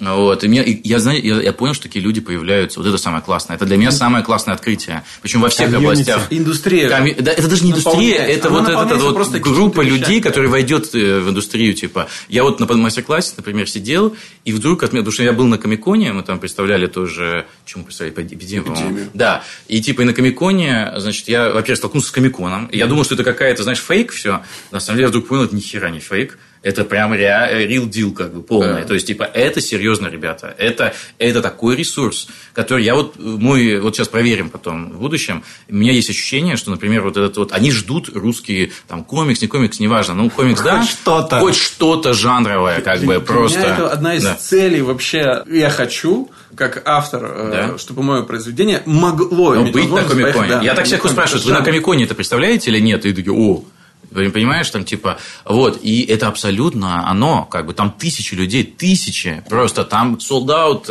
за месяц до начала мероприятия, это фантастика, просто, просто фантастика на самом деле. Я бы не был к этому готов абсолютно. Угу. Так вот, и ты тут видишь вот этот рус, русский нердом, ты видишь вот этих вот э, ребят, которые прошарены. И я теперь вот вчера на э, мастер-классе, или позавчера, господи, я уже забыл, позавчера, я сидел, и вдруг смотрю и вижу вот этого чувака, понимаешь? Этот чувак, который каждое слово, что я говорю, он знает. Понимаешь? И он радуется, что он знает. И он такой, как бы, понимаешь, человек эм, профессиональный э, искатель пасхальных яиц, понимаешь? То есть, вот этот вот человек, в голове держим, что будет такой человек, который будет вот настолько серьезно обсессировать по поводу твоей работы, как бы, да, ну или любой работы. Угу. Вот. Был другой чувак, потом вышел, мне задал, задал самый нерд вопрос вообще, как бы, да, то есть, типа, про то там, а вот эта цветовая палитра в, значит, в, в эпидемии, это отсылка ли к Джала и к, значит, там, к вот этому, потому что там действительно очень яркий да, да, Да. Я говорю, слушайте, вы заметили, потому что действительно мы когда говорят, понятно, что Паша, но я говорю, я вообще воспринимал действительно манеру его и вообще все это я очень люблю, типа экспрессионизм, знаете, там кабинет доктора Каллигари, немецкий экспрессионизм, он как бы ушел из кино, но мне кажется, элементы этого можно использовать, типа, я, ну, вот эти вот э, контрасты, и, и иногда не мотивированные даже угу. а, буквально, но психологически мотивированные цвета, и мне кажется, там, условно говоря, фильм «Джокер» – это экспрессионизм, на самом деле,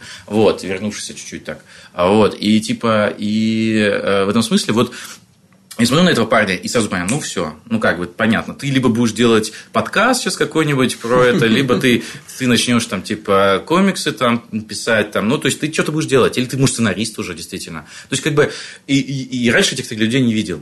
Ну, то mm-hmm. есть, или точно так, они раньше были очень обособленные, каждый в своей пещере, а, как бы, а теперь они... Не было площадок, да. вот они же только-только появляются. Да, для взаимодействия. Да. И для а... них очень хочется писать, на самом деле. Понимаешь? А возвращаясь для них к очень хочется писать. сценариям да. на русском языке. Да, да, во, блин, да. я забыл его, собственно. Потом смонтировать так, чтобы ну, это было логично. Нет, вот, э, короче, а, по поводу... Ну, у меня вот так вот немножко мозг устроен, я постоянно, видите, вот как серия. Вот как пятая серия, понимаешь? Вот так, вот так ушли и вернулись. Но я стараюсь вернуться. Короче, э, Э, и я нашел какой-то случайный, я даже не помню его название, ну, если загуглите сценарий на русском, там, я думаю, угу. он там среди первых ссылок попадется. Есть какой-то странный ресурс, я думал, будет еще, на котором просто тупо переведены на русский язык зарубежные сценарии. А их страннейший набор, там их немного было, когда я смотрел, там, типа, штук 30-40, угу. но там от э, Грозина Кейна до Чужого, до как бы современного какого-то фильма. И я открыл на русском языке «Чужой», начал угу. читать на русском я понял, что это круче, чем на английском. Знаете почему? Потому что, когда ты читаешь на английском сценарий, ты должен в голове думать, а как это будет по-русски? Как бы, потому что разные языки, угу. ну, как бы, ты, ты, ты не можешь писать так, как там написано. Вот. А тут кто-то уже провел эту работу, и ты можешь смотреть, как будто это русский автор писал, понимаешь? Угу. Потому что это уже на русском. Вот. И ты можешь, на самом деле, представить, что на русском может выглядеть так сценарий, понимаешь? Прикольно. А не на английском. И это реально взрывает немножко мозг. И это, на самом деле, полезнее. Я вдруг понял, что это полезнее читать зарубежный хороший сценарий на русском, чем на английском, если ты будешь писать по-русски. Угу. Вот, а, потому что это тебе ну, просто тупо... Ну, ты пишешь на русском? Да, туп, тупо полезнее, тупо ты видишь, э, как, что работает, что не работает. Даже если там что-то не работает на русском, ты замечаешь эти вещи. Мы, Но... э, мы пилот эпидемии увидим на русском?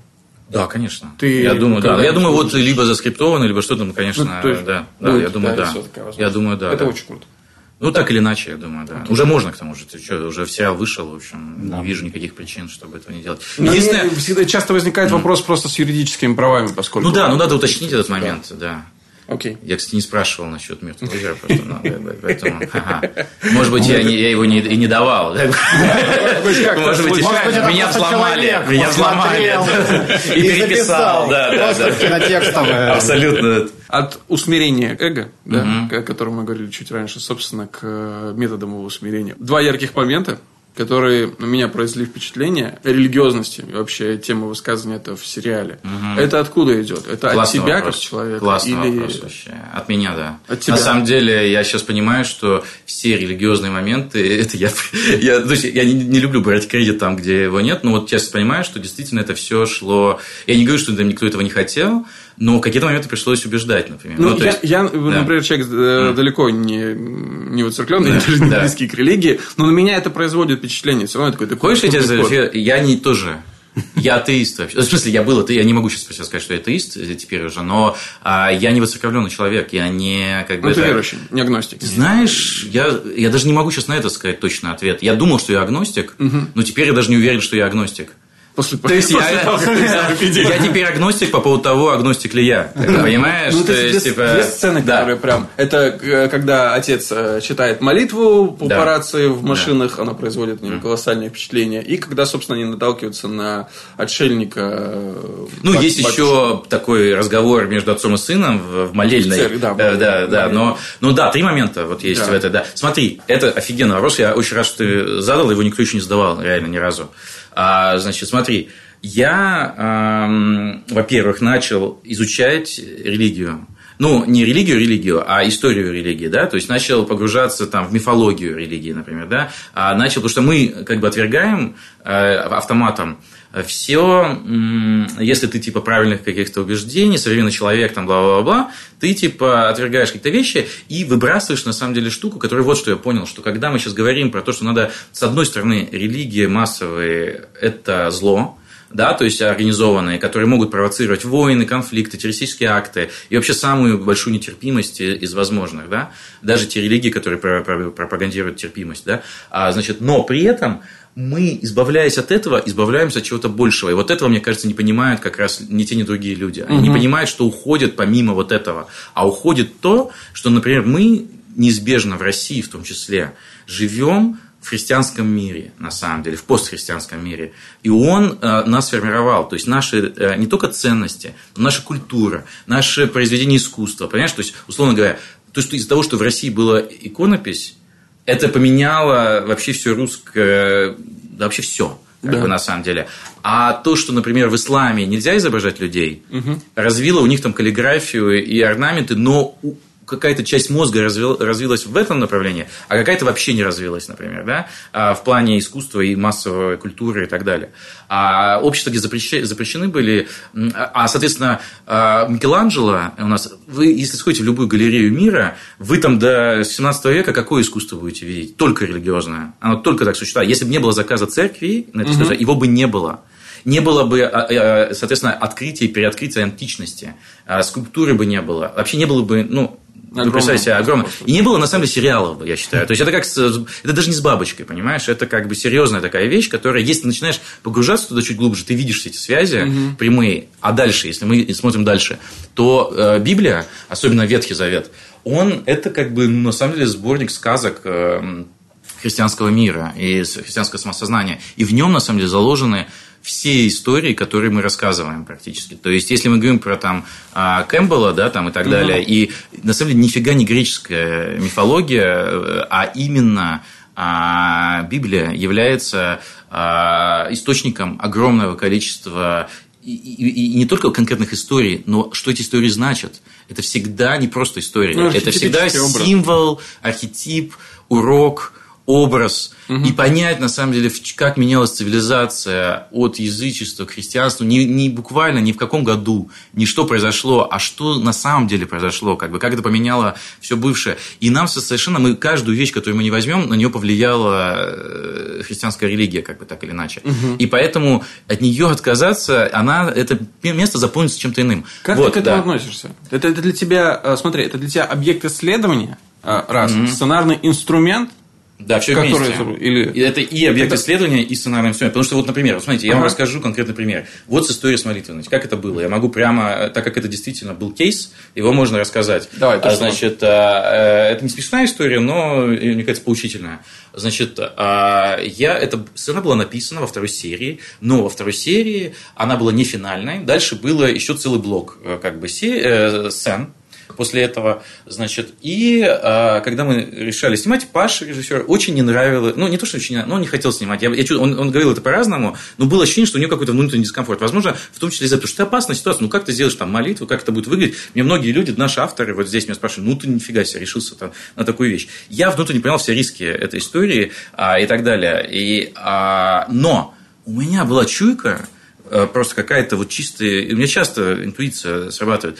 Я думал, что если это получится, то это получится. То это как бы прямо мощная фигня, как бы, которая объединительная, которая универсальная. И люди религиозные, нерелигиозные будут вдруг в этот момент чувствовать, как возникает религия. Почему? Потому что в этот момент, в этой машине, эти все люди, там же как сцена строится, они говорят, ты можешь помолиться? Никто не может.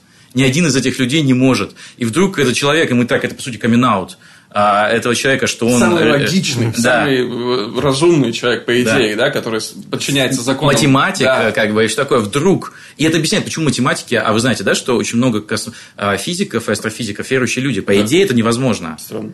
Но на самом деле они тебе объяснят, что а, на уровне таком возникает всякое, э, да, то есть, э, типа, мати- как говорится, математика на самом фундаментальном уровне – это поэзия. И, да, можно продолжить этот Это ряд, вера. это религия, да, это вера, это чудо, как бы, да, то есть, и на самом деле мне кажется, что место чудесному, место религии, э, точнее, то, что стоит за религией, это очень важная территория человеческого вообще бытия и человеческого сознания. И и она должна использоваться не в ка- качестве моральных уроков или нравоучений, а в качестве вообще того, почему люди перед смертью да, обращаются к религии, почему это происходит, там есть серьезные вопросы, как бы, и что на самом деле изменится, если мы полностью их отринем. Потому что говорят, ну у нас есть моральность и без религии. Да, конечно, но есть ли она у всех? Как бы, понимаешь, э, типа, и, э, и в этом смысле вот эта сцена, да, и как, как дальше произошло, значит, э, значит, режиссер Па- Паша Косман нашел причину не снимать эту сцену, убедительные, ну, типа, хронометраж, там, типа, и Не так далее, и так далее, не успеваем, надо что-то другое снять, там, все такое, и мы ее не сняли, и я страдал, я ходил, страдал, думал, никто не увидит, никто не узнает, что там было, значит, как там в песне говорит, ну, не важно. Короче, а, И потом произошло просто чудо, а, потому что а, продюсерам пришла идея э, в голову сделать из первых двух серий типа фильм и показать его на Московском кинофестивале. Я был против идеи, но а, изначально, ну, то есть она мне не, не очень нравилась, а, но потом они сказали, так, ну, там должен быть финал какой-то у этого фильма. А он говорит, придумай-ка нам какую-нибудь сцену. Я говорю, а что выдумывать? Я говорю, есть же эта сцена, есть такая партия, есть такая партия, вот. И они говорят, Паш, ладно, ты досними, может, потом мы в сериал ее не возьмем. Она будет только завершать фильм. Значит, они ее сняли. А, при том, что в изначальном сценарии, кстати говоря, а, целиком читал реакцию, сценарий, э, читал э, молитву, Молитву. только отец, э, только э, Борис, значит. А мне во время съемок звонит, значит, Паша, говорит, или накануне съемок звонит, и говорит, слушай, мы тут попробовали очень долго, и ему просто тупо даже физически тяжело немножко ее прочитать, но просто я имею в виду, что он говорит, что она превращается, она слишком длинная, что ли, получается, как, ну, как-то что-то не, что-то не, не срабатывает. можешь порезать молитву? Да, это был первый вариант. Я говорю, давай я говорю, я не буду ее резать, я говорю, потому что нам все равно нужен э, кусок этой синовь. Я говорю, давай, Миша, вдруг, э, он, пусть он забудет. Пусть он ее забудет. Да, пусть он ее забудет. Типа, и пусть Миша, который мы уже знаем, что он запоминает вещи дословно, как бы, что у него такая память, продолжит. И он это делает не потому, что он религиозен, а потому, что он просто тупо знает этот, этот текст, как бы, понимаешь?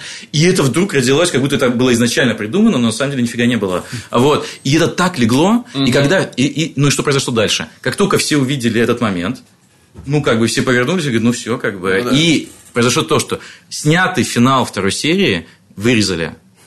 То есть там вырезан огромный блок, который был, собственно, финал. И он тоже был классный. Там был классный, классная была сцена, как они в палатке, значит, там разговаривают, потом приходит, значит, кто-то, они пугаются, начинают стрелять, а там оказывается, что это корова, и они застрелили корову, как бы, понимаешь? Там они ее разрезали, и как просто первобытные люди, а, и там это еще отыгрывался колбэк с тем, что Миша вегетарианец, и он там, типа, на, печеночку подержи, то есть он держал, Леня передавал ему печенку, как бы. То есть это было классно. А потом они встречали бабку, которая искала корову, и слезы были там. И слезы были там, бабка, которая искала корову, и они ей давали тушенку. Как бы. ну, ну, типа, вот, ну.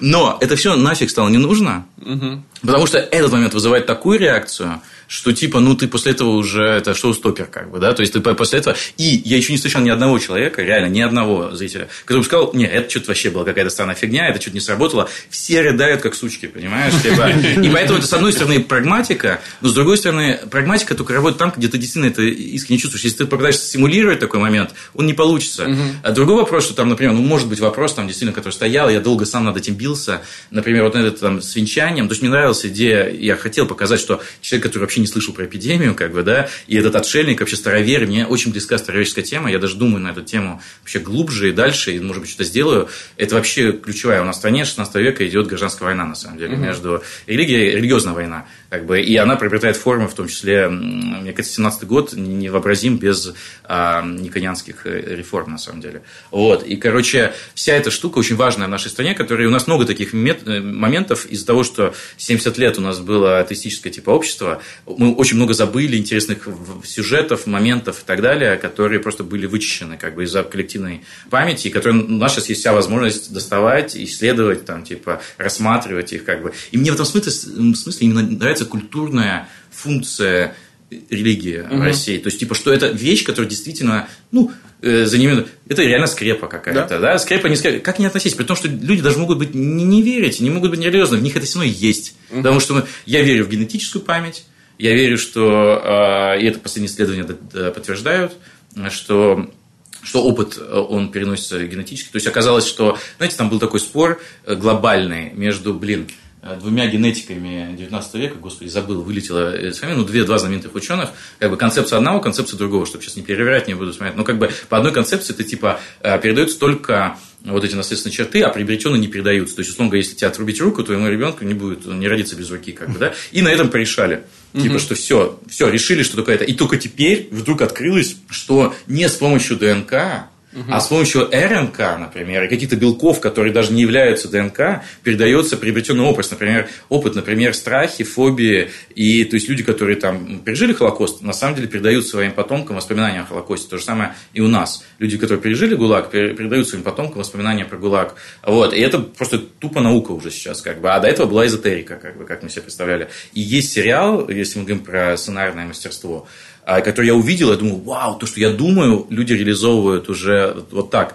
В сериале, второй сезон сериала «Transparent», Угу. Там есть, который мне очень нравился, вот ровно до третьего сезона, типа, а, значит, э, и до того, как они уволили э, главного героя, значит, а, там есть момент, когда вдруг, э, вдруг ни с хера вообще возникает, то есть мы там следим, следим за историей, и вдруг хренак, и там со второй, по-моему, серии вот флешбэк в 30-е годы, угу. в преднацистскую эпоху, как как раз нацист становится, и как вот эти вот люди там живут там жизнью. И, и ты понимаешь связь между бабушкой героини и нынешней, что она переживает тот же опыт, не зная об этом, а ты теперь знаешь, и от этого мурашки просто по коже, потому что ты как бы знаешь, что, а почему у нее эти проблемы сейчас есть. На самом деле, это, по сути, я об этом не думал, но вот шестая серия, по сути, то же самое. Mm-hmm. Я пытался делать. То есть, видишь, это все откладывается у тебя в голове, и потом я это увидел там, я, это мне где-то осталось, эта мысль, понимаешь, про то, что вот как можно использовать такие вещи.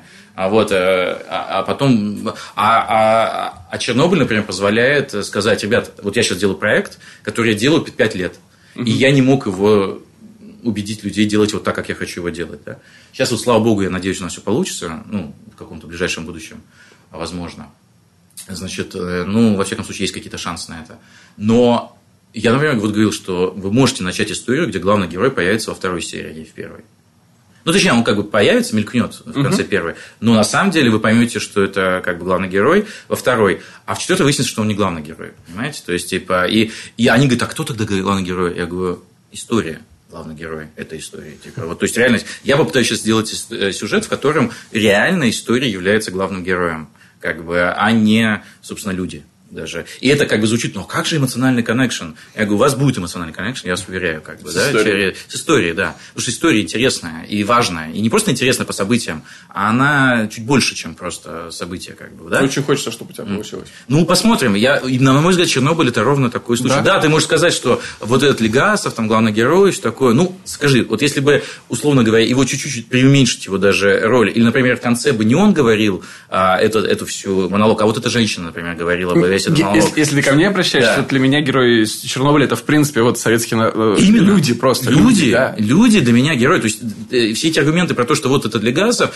ну, это условно. Для меня это, для меня Когда, реально... когда я досмотрел пятую серию, у меня в какой-то момент возник даже, не знаю, соблазн, а идея просто, а было бы круто, возможно, если бы большинство серий было такими.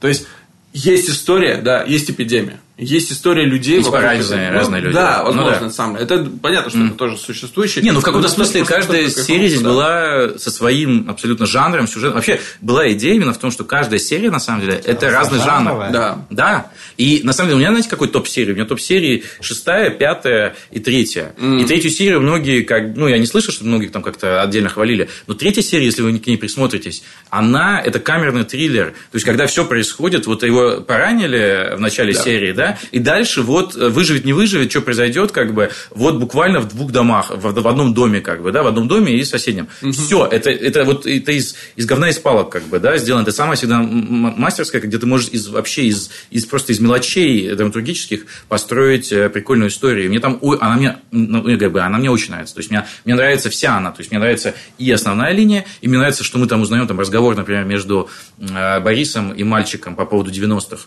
Как бы для меня это супер почти как религия для меня вопрос, как бы, да, то есть поднять эту тему, как этот человек пережил э, 90-е, как бы, вот, и он так в проброс, но на самом деле очень важный разговор, А, вот, и, и, э, на самом деле не просто так абстрактно, а потому что это объясняет, почему он с сыном так относится, и почему он был плохим отцом.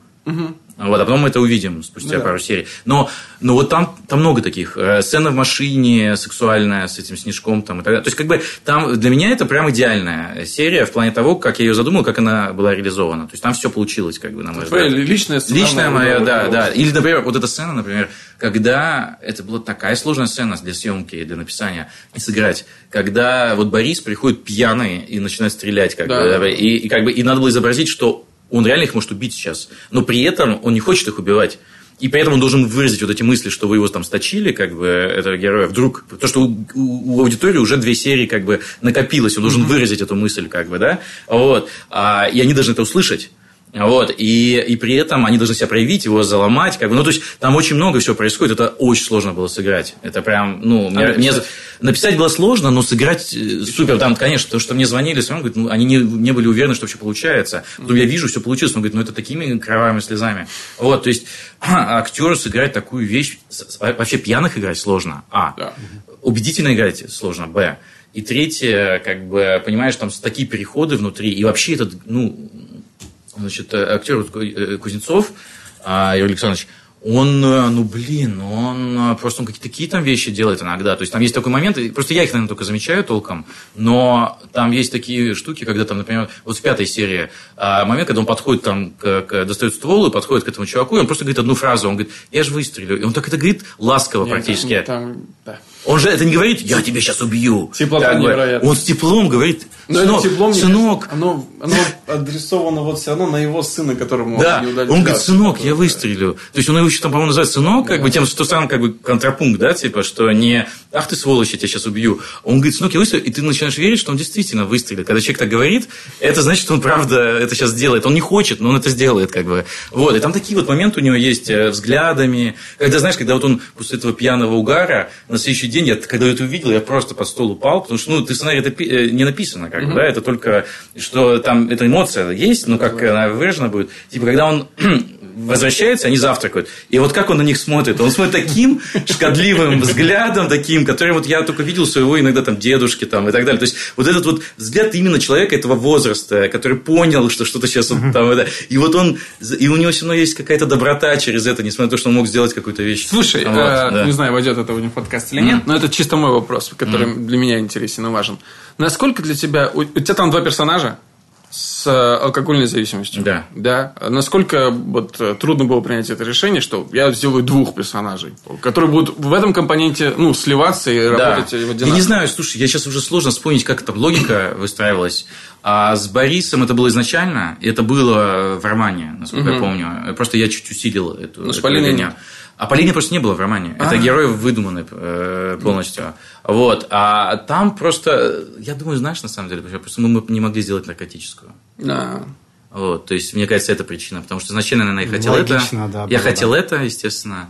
Вот, а потом, а а потом я понял, и там вот в этой, собственно, третьей серии, по-моему, говорит, где эти линии сливают, ну, как бы они начинают, потому что навряд ли бы у, у деда была бы трава, понимаешь, навряд ли, или Гер еще. Я кайфанул от того, что они в третьей серии начали друг на друга работать. Влиять, Да, но при этом э, в начале, условно, опять же, мы Еще один, слушай, вот тебе, пожалуйста, еще один, э, сколько мы сегодня мифов подняли. Да. Значит, э, диктат э, главного героя. Второе, что мы обсуждали, была про, а, блин, что-то была важная какая-то еще тема, которая... э, Ладно, вспомним. Так послушаем. Да, послушаем. И третье, вот это про то, что типа дублироваться, не дублироваться, Максимально как максимальное разведение. Это что же искусственность? Если ты смотришь, ты думаешь, тебя специально развели. Знаешь, это блондинка-брюнетка, вот эта вся ситуация, как бы, понимаешь? Это А, как да. мастер of none. Не может быть двух индусов. Не может быть двух индусов, реально. То есть, вот это, Типа. это же, просто как ты это сделаешь? Вопрос в том, как ты это сделаешь. Типа, и, и э, да, ну, мы понимаем, что у нас не может быть двух детей, поэтому второго мы- у нас есть, на самом деле, в животе. И с ним целая история, как бы, которой не было в книге. И она крутая, да, то есть, она, она животом... Опять же, я не знал, что будет там вот в этом подвале, когда я начинал писать, что она беременна. Понимаешь? То есть, я написал, я подумал, ну, это открывает огромное количество драматических перипетий. Как бы, да, человек, который беременен. Вот. А потом, когда мы оказались, я подумал, ха, а его ли это ребенок, подумал я.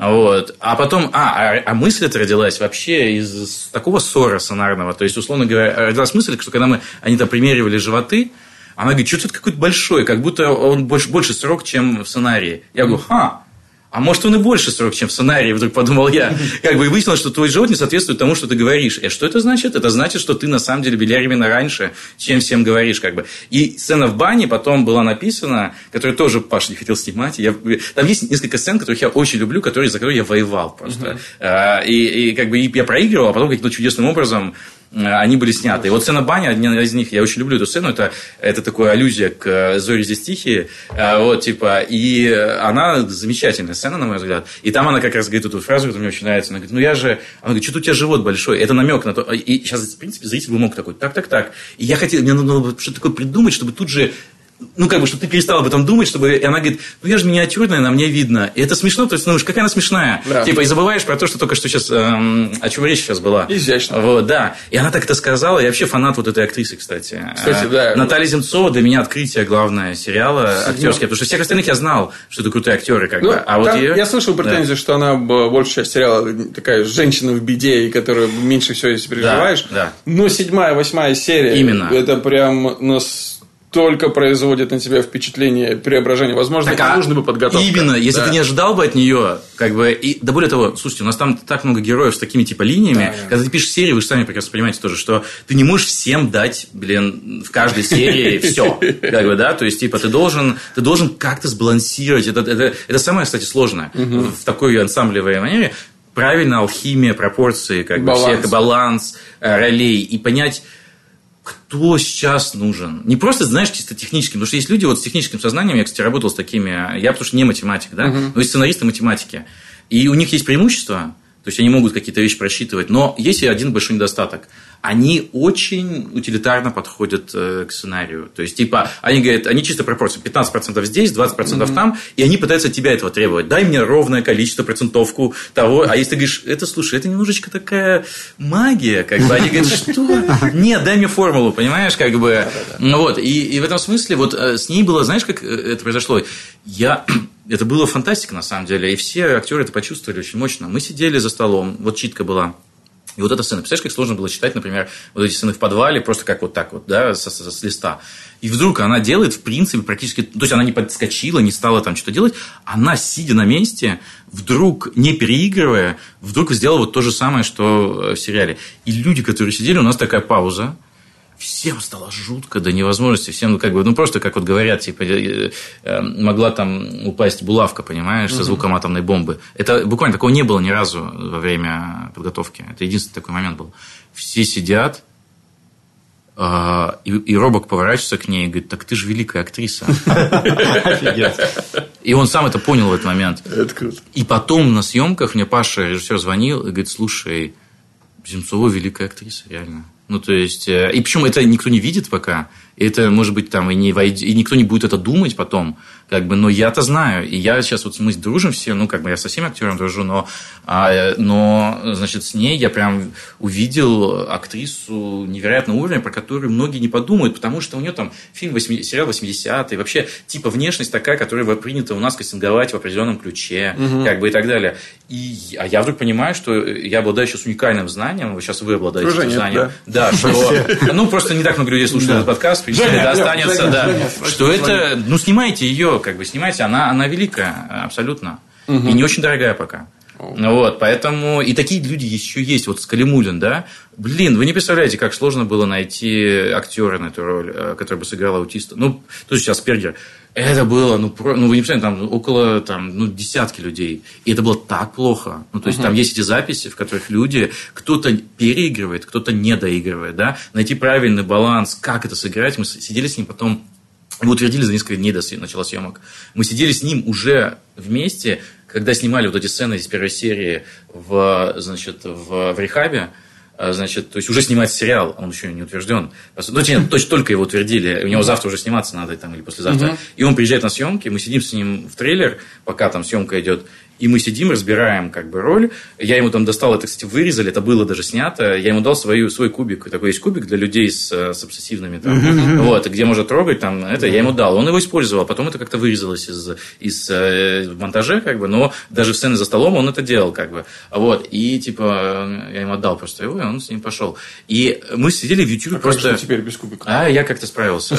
Вот. Э, и, значит, э, и мы с ним сидели часа полтора, и просто смотрели видео на YouTube. Сейчас YouTube это гениальная вещь, у тебя все есть. А просто видео аспергеров, аутистов, и просто искали то, что комфортно, тональность. как бы ту тональность, которая... При этом мы тоже понимали, что не нужно это делать постоянно, в том смысле, тебе нужно в первых сериях это сделать, а потом, на самом деле, может чуть-чуть, ну, такой читинг немножко, чуть-чуть изменить эту манеру, чтобы все уже поняли, как бы, понимаешь? Ну, То есть, все, да. все уже понимают. И здесь, как бы, ты можешь продолжать оставаться психологически тем, но на, выраж... на уровне выражения ты можешь чуть-чуть это дело под, под, под это. Это такая тончайшая, как бы, понимаешь, ну, вот я, вещь. У меня типа... просто переживание, что мы как последний проект, mm. который делали, mm. у нас там тоже есть персонаж-подросток Аспи, и поскольку у нас это не чистая драма, это все равно такая подростковая драма, где там много юмористических вещей. Ну да, потому что можно это юмористически решать, да? Да, мы да. больше выкручивали, то есть мы показали это, и вот все время есть сомнение, что там, а выдержали ли да. мы тональность ну, это очень сложно. Особенно в комедии. Ну, потому что ты, как бы, смеешься еще над этим. Потому что, вот, кстати, тоже вещь, которую никто не спрашивает, поэтому я просто сам скажу. Типа, вот это сочетание а, э, можно я у вас спрошу? Да. Как, как насчет а, как бы, отношения к юмору в этом сериале и, и, и, и к тональности этого юмора? У вас как-то сложилось во время просмотра? Конкретизируй Конкретизируй то, что, смотри, когда ты делаешь э, такие истории, ну, сильно, во-первых, а, драматический в жанре в определенном, который, типа, это все, вот, в нем, как правило, юмор, на самом деле, все, ну, все бегут от него, боятся, и даже там его и не ищут, как бы, да, то есть, типа, что это. Более того, он может разрушить, как бы, момент, типа, я ли пошел, это тоже опасная штука была, а понять, где ты это можешь делать, а я открыл для себя, когда это делал, потрясающую вещь, которую я не знал. А, что вот в таком жанре, в напряженной драме, и тем более в триллере и так далее, юмор несет вообще новую функцию от а, комедии или вообще другой вещи. Он на самом деле работает сильнее да. а, и острее, потому что, а, ты его не ожидаешь, а юмор построен на неожиданности, на самом деле, а, б, он тебя позволяет сбросить, обнулить, да. а, сбросить накал. Я понимал, что в нашем повествовании в какой-то момент мне нужны будут моменты, где выдохнуть, потому что иначе ты вот в этом... Невозможно Да, потому что мне люди звонят, говорят, мы ну, с женой смотрели, она на последней серии, э, сцене вышла, а как бы я закончил и сижу два часа в позе эмбриона, как бы курю третью сигару и не могу прийти в себя. Ну, Понимаешь, что есть, типа... момент был еще раньше. Да, вот, и типа, и да, и у разных людей в разные моменты, как бы, а женщина особенно очень чувствительно воспринимает, я уже не говорю там про то, что происходит там дальше, я жене не даю смотреть, угу. а сейчас э, и так далее как бы, потому что на бумаге это, да, потому что на бумаге это одно, понимаешь? Ну, я это пережил только. А когда это вот... К тому же я не знал, как он снимет это все это. И он снял это так. Да, я, кстати говоря, сам не знал, что он снимет этот кадр. Там есть один кадр. Сумки? Да. да. Я не знал. У меня в сценарии не было. У меня в сценарии не было. У тебя в сценарии есть девочка, которую поливают белой краской. Вот я не перестал смотреть после этого момента. Правда, это было настолько жестоко подошли. Хотя, казалось бы, да, не Да, убивают, не почему? трогают, ничего. Это, кстати, тоже такой момент. Я... Так вот, сейчас закончу с юмором. Да. И с юмором, понимаешь, и вот когда я смотрел с аудиторией, а вообще вот это, кстати, кайф, ребят, на самом деле мы редко смотрим сериалы с аудиторией, то есть вообще никогда приблизительно, да? Так вот, мне повезло. Во-первых, что был показ на кинофестивале, во-вторых, был показ на телефестивале в Каннах, Да. что отдельная, кстати, тема, и я бы вообще про это поговорил, прям там очень важная, на самом деле, штука для, для меня открылась. Но, значит, а, там ты смотришь вот в этом огромном зале, тысячном, забитом людьми, блин, ты видишь, как все работает совершенно, естественно, по-другому, а, и, а, и вот эти моменты юмора там вызывали просто грохот. Ну, то есть, просто ломали зал, как бы, понимаешь? И самое удивительное, когда для иностранцев тоже. А, Потому что понятно, что для нас там немножко другие вещи срабатывают, для них немножко другие, но вот эти моменты, когда там с Робоком особенно там, и не только, то есть, там есть прям пару таких Мне вот... это универсальное да. международное абсолютно переживание. Здесь Да, потому что все как бы нет говорят, нам нужен специфики. юмор. Все говорят, ну нам, конечно же, нужен какой-то юмор в другой жанр. Но на, ну, по факту очень мало кто это делает, как бы, и так далее. Я реально понял, что у него тер- терапевтическая цель, и второе, ритмическая цель, и третье, что это просто шутки сильнее работают. Они сильнее, тупо сильнее работают, понимаешь? Вот, и для меня вообще вот эта сцена за столом 10-минутная, вот это вот в пилоте, а, она, ну, она невероятно смешная, когда мы смотрели. Она, кстати, удивительно. Ее есть такое понятие сцена не снимайка. У меня один режиссер научил сцена не снимайка. И вот это была сцена не снимайка, потому что вначале ее пробовали снимать до еще появления Паша. И мне я не видел это, мне не показывали. Хотели проект закрыть после того, как э, это сделали, понимаешь? А просто. Она говорит, как вообще большинство режиссеров дико боятся сцен за столом разговорных. Да. Просто они не знают, как, они не знают, как снимать. Так вот, я вам скажу так. Я, это опять моя чуйка была. Я им говорю, ребят, давайте снимем. Как бы, это, типа, она реально там 8 или 10 минут идет. А, Вот, в рамках пилота это просто... Вот, так вот, на первом же Это этаже... вообще законно? Э, Да, это вообще законно. Вот это к вопросу про законность, незаконность. На первом этаже, э, на первом этаже все поменялось от первого этажа. Кроме этого, ее смонтировали так, что она так и осталась э, до конца. Ее даже не сокращали. То есть, типа, вот она как была, потому что все думали, ну, мы сократим ее в два раза. Как бы, Все, потому что в этот момент и происходит, с одной стороны, подключение к этим героям, а с другой стороны, ты немножко забываешь, что сейчас будет. Вот, то есть, у тебя есть хоть какое-то ощущение жизни до, как бы, понимаешь, которое супер важно, потому что если, если бы они сразу побежали бы куда-то, что ты об этих людях знаешь? Точнее, даже не то, что знаешь, ты можешь все что угодно, а вот что ты по поводу них чувствуешь? Ты можешь почувствовать, только пожив с ними в какой-то интимный момент. Это на самом деле единственный интимный момент э, их, когда они просто за столом разговаривают, унижают друг друга чуть-чуть, как бы, да, там, и так далее, и так далее. То есть, э, это за весь сериал единственный такой момент. Вот, и, к сожалению, не, не удалось реализовать, я сейчас жалею, на самом деле. Ну, там по ритму и вообще, не знаю, по ряду причин. Я очень хотел, очень хотел в последней серии сделать callback, чтобы они сели за столом Ну, только- опять все вместе, типа. Я хотел это сделать, чтобы это был Новый год, как бы. Э, вот. Но там как-то вот это все сложилось так, что типа не, не получилось это сделать. Это вот вопрос о том, что ты изначально думаешь, и то, что потом получается. Я интеллектуально очень хотел сделать такую сцену, но, но теперь она у меня будет во втором сезоне, например. Как бы, Второй да? сезон, Да. Да, кстати, что... Да. Ну, слушайте, мы нужно? пока пишем, то есть э, есть желание, но все будет зависеть, естественно, от сценария. То есть, типа, мы сейчас пока пишем там первые серии, а мне очень нравится, э, не конкретно сейчас серии, сколько э, мне нравится э, мир который мы там выстраиваем. Мне очень нравится направление и, как, и возможности. И мне кажется, это будет, с одной стороны, продолжение, а с другой стороны, что-то очень новое, что мне не хотелось. Я не хотел дублировать первый сезон. То есть, я не хотел повторять то же самое вид сбоку, как бы, да. Хорошо. Мне хотелось развить это в какую-то вообще новые смыслы, а, но с теми же героями. Как То есть условно. это уже не на романе основано, Нет. там ничего нет, все, вы Нет. с- сами дальше поехали. Да. Плавно вытекающий отсюда вопрос, который касается даже не только эпидемии. Это не мое мнение сейчас транслирую, но часто слышал такую претензию. Очень бодрое начало. Очень часто люди отзывались, что, блин, Да. вот это прям круто, я начинаю смотреть.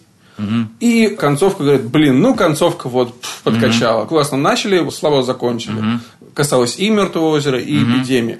Как ты сам. Потому что, ну, Мертвое озеро я, к сожалению, не посмотрел все 8 серий. Эпидемию досмотрел до конца. И у меня такого ощущения не возникло. Как ты объясняешь, почему люди так это воспринимают?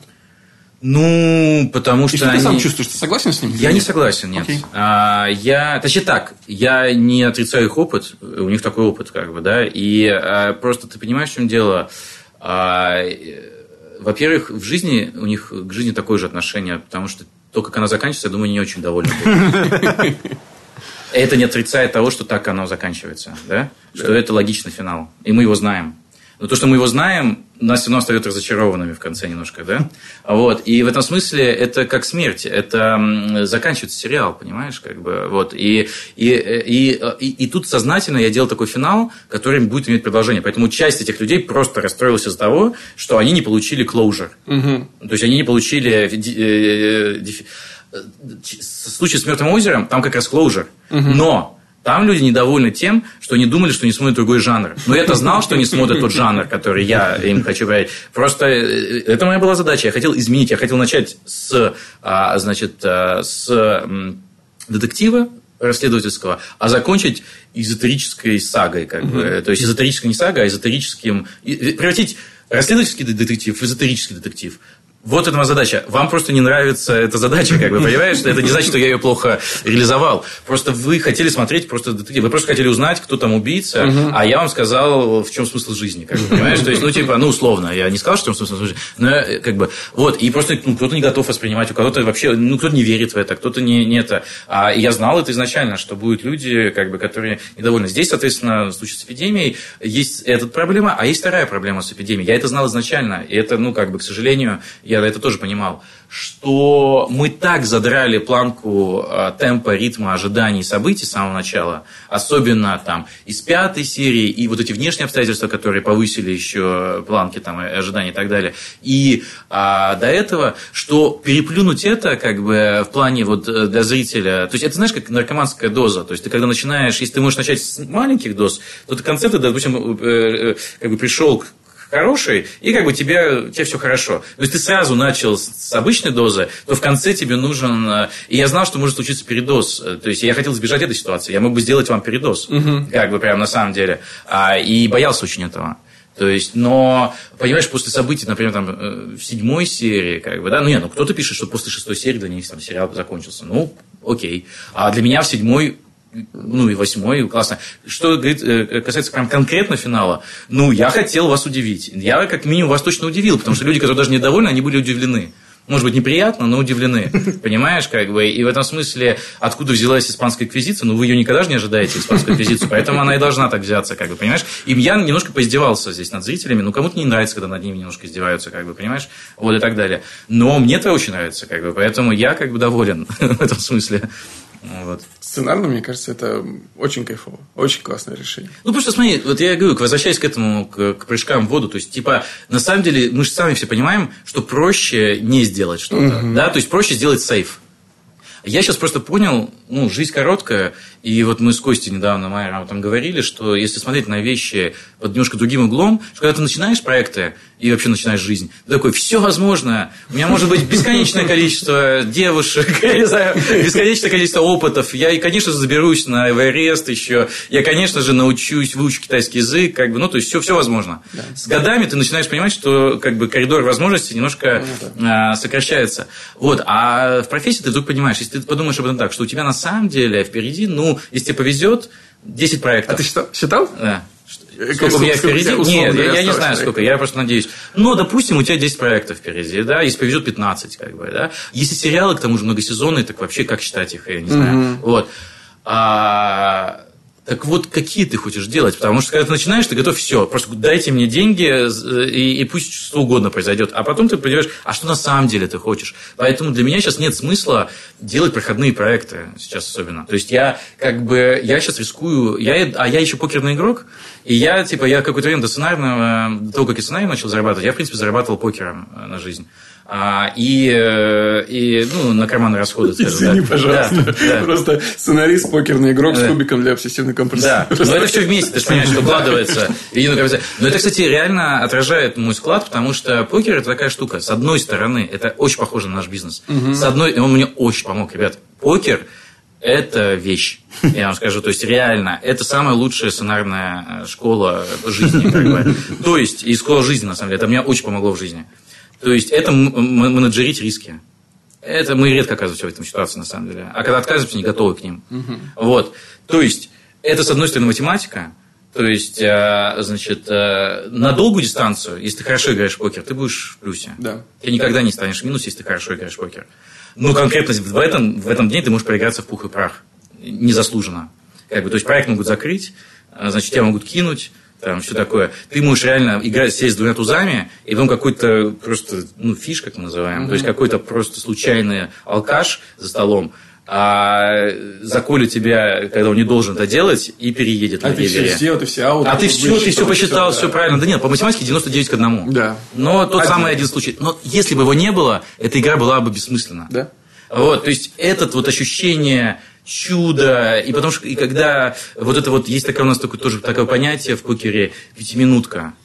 Вот, когда ты сидишь, и вдруг у тебя ощущение, что тебе вот пошло, как бы, да, что все складывается в твою сторону. И вот лишь бы она не закончилась. То есть пятиминутка может длиться час, может длиться неделю. Как бы, да? То есть ты сидишь, и тебе все прет. Карту, ты заказываешь карту, она тебе приходит.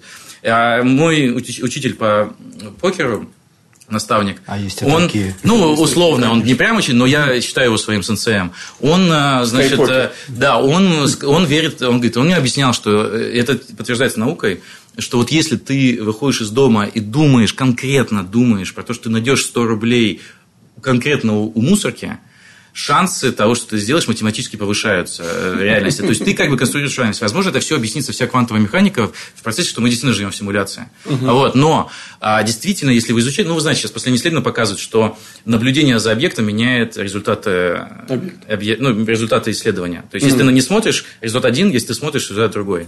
Как бы, э, вы можете спросить, как ты поймешь, что результат другой, если ты не смотришь, но тем не менее, ну там атомы просто по-другому прилетают, понимаешь, через это, это никто не может понять, как это работает. Потому что, оказывается, вот на этом пределе физики кванта мы вообще не понимаем, как а- а- обычная физика работает уже. Как бы, поэтому с картами то же самое. Если ты реально можешь их я, я это видел, я видел чудеса за покерным столом, как бы. Вот, и, ну, типа, когда подряд приходит одна и та же карта, ну, это невозможно математически, вот, и, типа, и так далее. И вот с, с- с, эм, э, и часто в покер ты идешь all-in. Да, то есть, типа, все, я рискую всем, как бы здесь. Но если ты не пойдешь в all в этой ситуации, ты знаешь, как э, шахматный игрок, что он через 10, п- 10 ходов проиграет. То есть, условно говоря, ты можешь сейчас не пойти, но есть большая вероятность, что ты просто спустишь все остальное, и ты никогда уже не выиграешь этот турнир. Да. Потому что у тебя не будет достаточно фишек для этого. Вот, поэтому это оправданный риск. И вот в данном случае я решил, что сейчас все свои проекты, каждый из них несет какую-то такую, такой риск. Естественно, я готов к тому, что что-то из этого не сработает. Что-то из этого провалится в том смысле, что не сработают мои расчеты. Но если я не замахнусь на это, то я все-таки вижу сейчас на примере последних там, проектов, каких-то вещей, по, по опыту других людей, что на самом деле, если ты серьезно замахнулся на какую-то вещь большую, то даже если ты в нее не попал, инерция удара просто воздухом ее сдвинет как бы чуть-чуть, понимаешь? А если ты не пытался в нее попасть, а ты просто там стоял в 10 метрах, то ты как ни пытайся выкидывать свои ки- кулаки, они не долетят ни, ни по какой э, траектории, потому что э, есть такие проекты мы у нас у всех, которые, ну, как бы их можно сделать. Ну, то есть, как бы, но даже если они получатся, ну, ну это будет проходной проект на самом деле. То есть он не, не сколыхнет, ничего не поменяет, не, не, не задаст какую-то, ну, никого не затронет, никого не оскорбит, никого, значит, не это. И зачем такие делать на самом деле? То есть можно такие делать, но зачем? Вот, э, типа, просто зара- ну, заработать деньги, ответ на этот вопрос, да, как бы, но, ну, вот, как бы, ну, заработать деньги можно разными способами, как бы, понимаешь, то есть, и, типа, а, в этом смысле, мне кажется, реально надо стараться, если ты можешь это сдюжить, точнее, это так, просто сложно супер быть амбициозным в своем первом проекте. Поэтому понятно, что ты должен к этому вырасти. Потому что мы знаем всех этих людей, которые супер амбициозны сразу же. И которые они не могут. Они, я шоураннер. Да ты даже не сценарист, какой ты шоураннер, понимаешь, как бы. Вот. Поэтому, да и шоураннеров-то, ну, их очень мало. И может быть э, очень мало. Конечно. Как бы, надо обладать не только сценарными скиллами для этого. Вот. Поэтому... Ну, просто, как, мне Да. кажется, что даже стало уже не так э, модно быть сценаристом. Ну, конечно. Да не, ну все наслушались этого всего. Все наслушались шоураннер, не шоураннер. Все узнали, что в Америке они важнее, типа, чем режиссеры. Это все Да, про да. эго. Все же про эго. Да. Люди хотят быть важнее. Люди хотят, чтобы о них писали. Люди хотят, чтобы у них брали интервью, понимаешь? Ну, как бы, все все хотят, как бы, да. Но прикол в том, что когда ты просто делаешь свое дело, оно в какой-то момент само приходит, как бы, понимаешь? То есть, ну, типа... А, и- а дальше важно вот что. Надо не стоять на одном уровне. То есть, если у тебя что-то получилось, надо повышать ставки. Ну, как в покере. Опять же, надо повышать ставки. Потому что если ты остаешься на том же уровне, растет анте, ну, то есть, это то, что ты платишь э, казино, то есть, инфляция. И ты просто девальвируешь все, что у тебя есть, свой талант, свои возможности, свои способности. Потому что с каждым годом ты будешь хуже. Твой мозг будет хуже. Поэтому это такая корреляция опыта и э, физических возможностей. И вот как бы в какой-то момент они совпадают, в какой-то момент начинают вот так вот перекашиваться, и тебе надо успевать просто за своим как бы за своими физическими возможностями. Всегда люблю, когда э, в подкасте руками что-то показывают.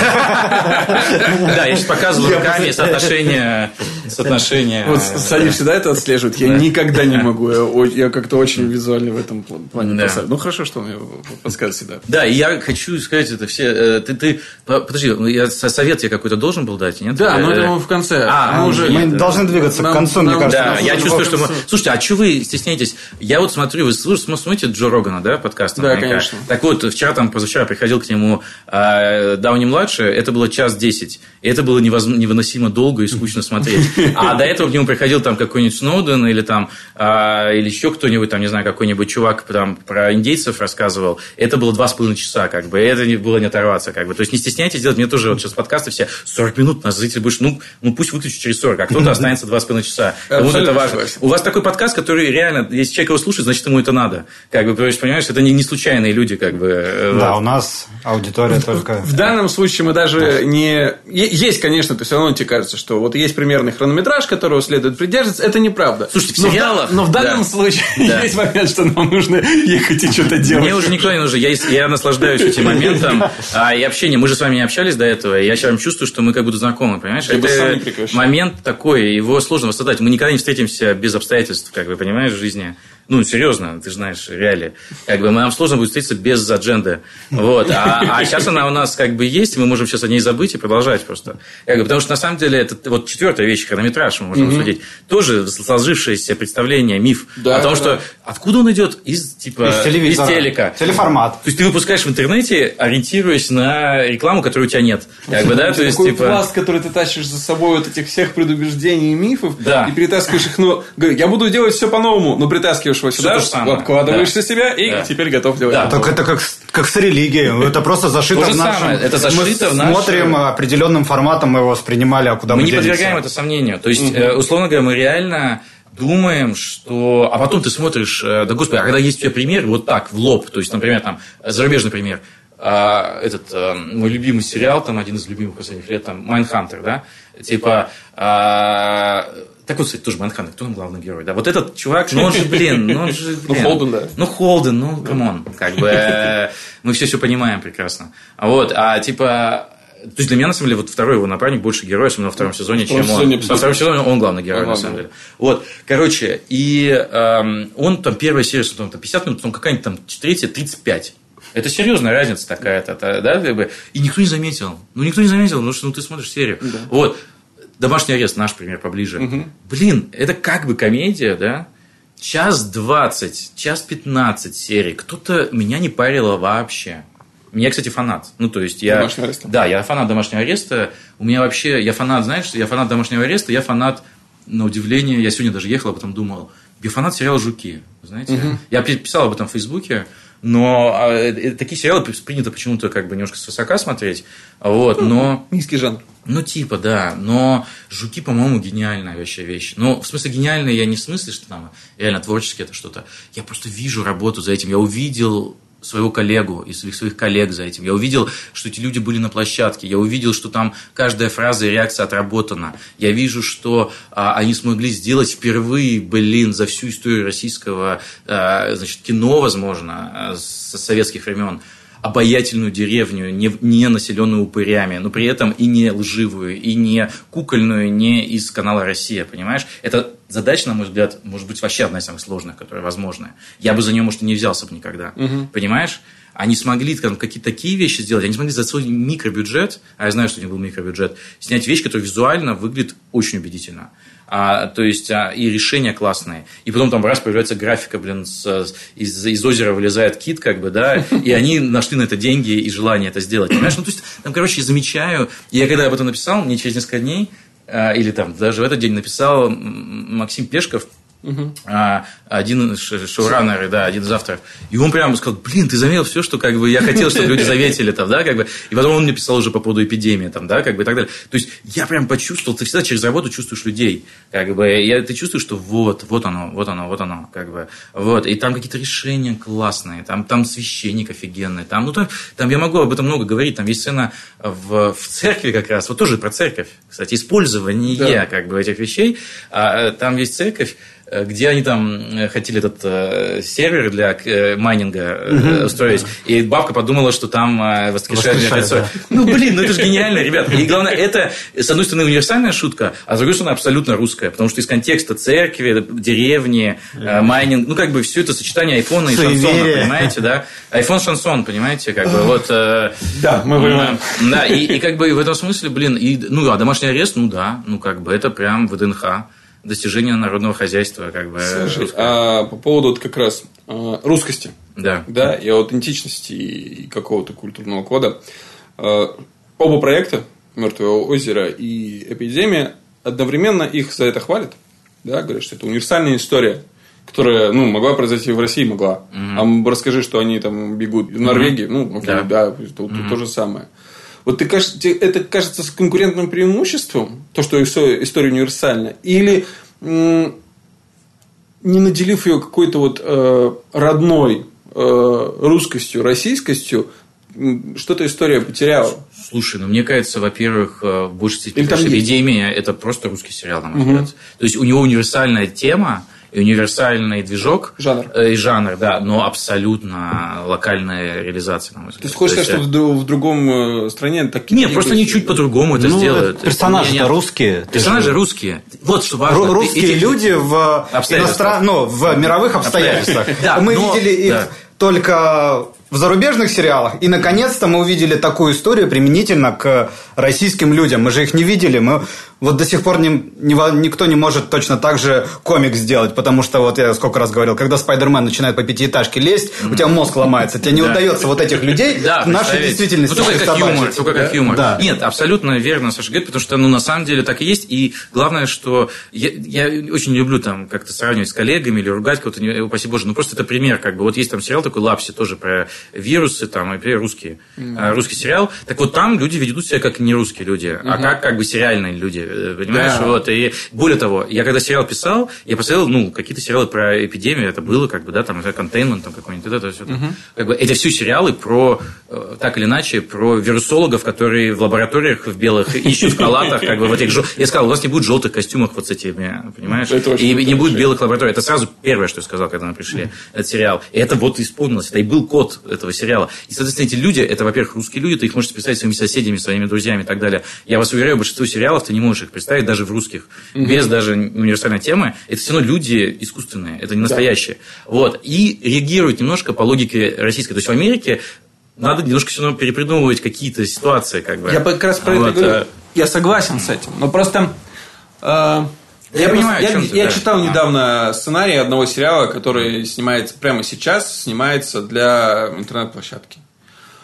Э, И на него делается большая ставка. Ну вот я читаю его, и там э, персонажи типа Макс, Ваня, Хакер. да, ну, это- они там, а, понятно, что 10 они- лет люди они пишут работают- хакеров. Они Я- работают в следственном отделе, но при этом э, над ними есть э, какая-то структура. Жен- женщина с, знаешь, сегодня мне очень нравится женщина с, с вот этой под, э, кобурой под э, подмышкой. Сейчас покажу подмышкой, знаете. Потому что, интересно, ходят наши менты с кобурой под мышкой. Я вот все время думаю, как бы, я каждый раз это вижу в Ну, в лофтах. структуру Да-да-да. отношений, Полицейских. ФБРовцев на российские На реалии, и как будто. Следственный комитет ФСБ вот Конечно, точно так же. Конечно. И, Но это же и посмотрите Это сериал там какой-нибудь, я не знаю, да любой русский сериал про ментов или украинский. Вот сейчас «Прятки» такой, который все хвалят.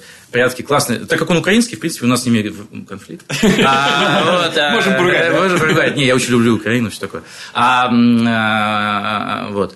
А, Значит, его просто очень хвалили и сравнивали с «Мертвым озером». И он постановочно очень убедительный. Он на самом деле классно снят, и можно даже сказать, я могу принять точку зрения, что он лучше снят, чем, э, чем «Мертвое озеро». да. Ну, я имею в виду, а, постанов... э, там, как это выглядит, как бы, по итогу, да, А, стилистика. Я не знаю. Ну, а может, нет. Я, это, как бы, у разных свое мнение. Я, короче, я могу признать это, это мнение, как бы, скажем так. Вот. Но, но, там вот вся эта херня внутри. То есть у нас и у нас, и у них универсальная как бы история, которая может работать где угодно, но только у них, блин, дальше все равно они начинают... э, ну, не ну, добавлять. конечно, но это, но это превратилось просто... э, Это, это- ну, то есть мы, мы знаем уже все эти стереотипы. Женщина, у которой есть психологическая проблема, значит, какая-то фобия или какая-то это, и она, у нее есть сексуальная фрустрация, которую она будет выражать посредством доминирования над мужчинами. Значит, естественно, она при этом возглавляет, где на Украине, до революции на Украине она это делает, как бы, да? Значит, все мужики ее слушаются, ну, немножко сексисты. Значит, и так далее, и так далее, и так далее. Это не самый плохой стереотип, пусть этот будет стереотип, чем другой какой-нибудь, связанный с женщиной и так далее. Но там дальше начинаются тоже всякие штуки. Хотя заход офигенный, кстати, у сериала. Mm-hmm. И снят здорово. А вот, э, по-настоящему. Ну, короче, uh, think, uh, как там, do local, think global, как бы, mm-hmm. или как там. Короче, я считаю, что нужно это как вертикальная сериальная структура, как бы, да, то есть ты должен объединять эти две вещи. Это должна быть универсальная история, как паразиты но при этом абсолютно локальная, да. как паразиты. Понимаешь? То есть, типа, и вообще для меня, на самом деле, это, кстати, я сейчас понял про паразиты, но дело в том, что для меня корейское кино, э, это именно был такой пример. Почему? Потому что корейцы реально создали, а, свою киноиндустрию, нам на них может только равняться, у них огромный процент локального проката местный. Этого не было раньше, они были полностью под доминацией а, Запада, как бы, опять же, в кавычках сейчас Запад, а как бы они начали действительно протектор, протекторат осуществлять своей индустрии, как бы, и, и так далее. И, кстати говоря, вот мы любим порассуждать на тему того, что вот там двигают релизы, значит, тут что-то пытаются тут отвоевать, какие мы мудаки, какие мудаки там это. Ну, реально, в принципе, ну, вот во Франции, угу. в Корее, в Японии, в Германии. В Германии. Да какую страну не же про Китай молчу. Как бы, а, ну, какую страну не возьми, там везде протекторат есть. И просто мы к нему, они к нему так привыкли, что не воспринимают это как что-то, и никто не жалуется на него. Наоборот, потому что, блин, локальные люди заинтересованы в, в своем личном успехе и своих деньгах, как бы. Естественно, они не, не враги себе самому себе. Просто у нас, в принципе, либеральная мысль, она такая, что она следующим шагом всегда враг самому себе становится, да. как бы, да. То есть, типа, надо высечь себя обязательно, чтобы, как бы, не победили эти, как бы, понимаешь? То есть, вот, ну, вот, и в этом ее проблема. И, значит, и в этом смысле если это делать грамотно и правильно, и не с лучшими намерениями, и с правильными средствами, не как бы не злонамеренно, не коррупционными, не искаженными, то это надо делать. Если бы я был министром культуры, я бы этим занимался бы лично. А ты, кстати, не, не хочешь А место свободно. А, да, говорят. Ну, мне, слушай, так как у нас никто никогда не знает до того, как ты стал министром, как бы, то вполне могу предположить, что... То есть мы уже два часа не, не открывали телефон? Ну, как бы в, в, какую-нибудь Россию будущего, может быть. Нет, я к тому, что на самом деле э, просто на самом деле это интересная тема, мне кажется, что действительно, вот, э, возвращаясь, э, как, как быть э, global, действительно, им не нужно пересказы, плохие пересказы их историй. Да. Никому они нахрен не нужны. Они могут быть нужны, кстати, локали. Угу. То есть, типа, а, их можно, ну и Netflix сейчас, потому что они подбирают вообще каждого вечного зверенка в этом лесу, как бы. То есть, просто реально Netflix сейчас превратился в такую, ну, частично, частично офигенный, я прямо на глазах это видел. Э, у себя на глазах это произошло. То есть, типа, я на него подписан официально уже там два года или там полтора года. Я прям видел, как оно начало превращаться вот в эти локальные маркеты, что круто. То есть, с одной стороны, это для нас возможность, для всех возможность. В конце концов, ты можешь не смотреть какие-то себя. Но они тебя постоянно обманывают, потому что ты, типа, смотришь трейлер, ты не, не до конца понимаешь, из какой страны это все. Вот. И часто там, ну, просто очень плохие сериалы прям бывают. Очень низкого качества, очень низких но, с другой стороны, это все, каждый находит свою аудиторию, как бы, да, и так как там искусственный интеллект, он под тебя там уже вычитает. Так что это все, все равно глобально так круто. Угу. Просто HBO не позволяет себе такого. У HBO каждый проект на самом деле классный. Вот. А даже международный, у них же есть международный проект. Политики, вот, да. Beforeigners, например, гениальный проект.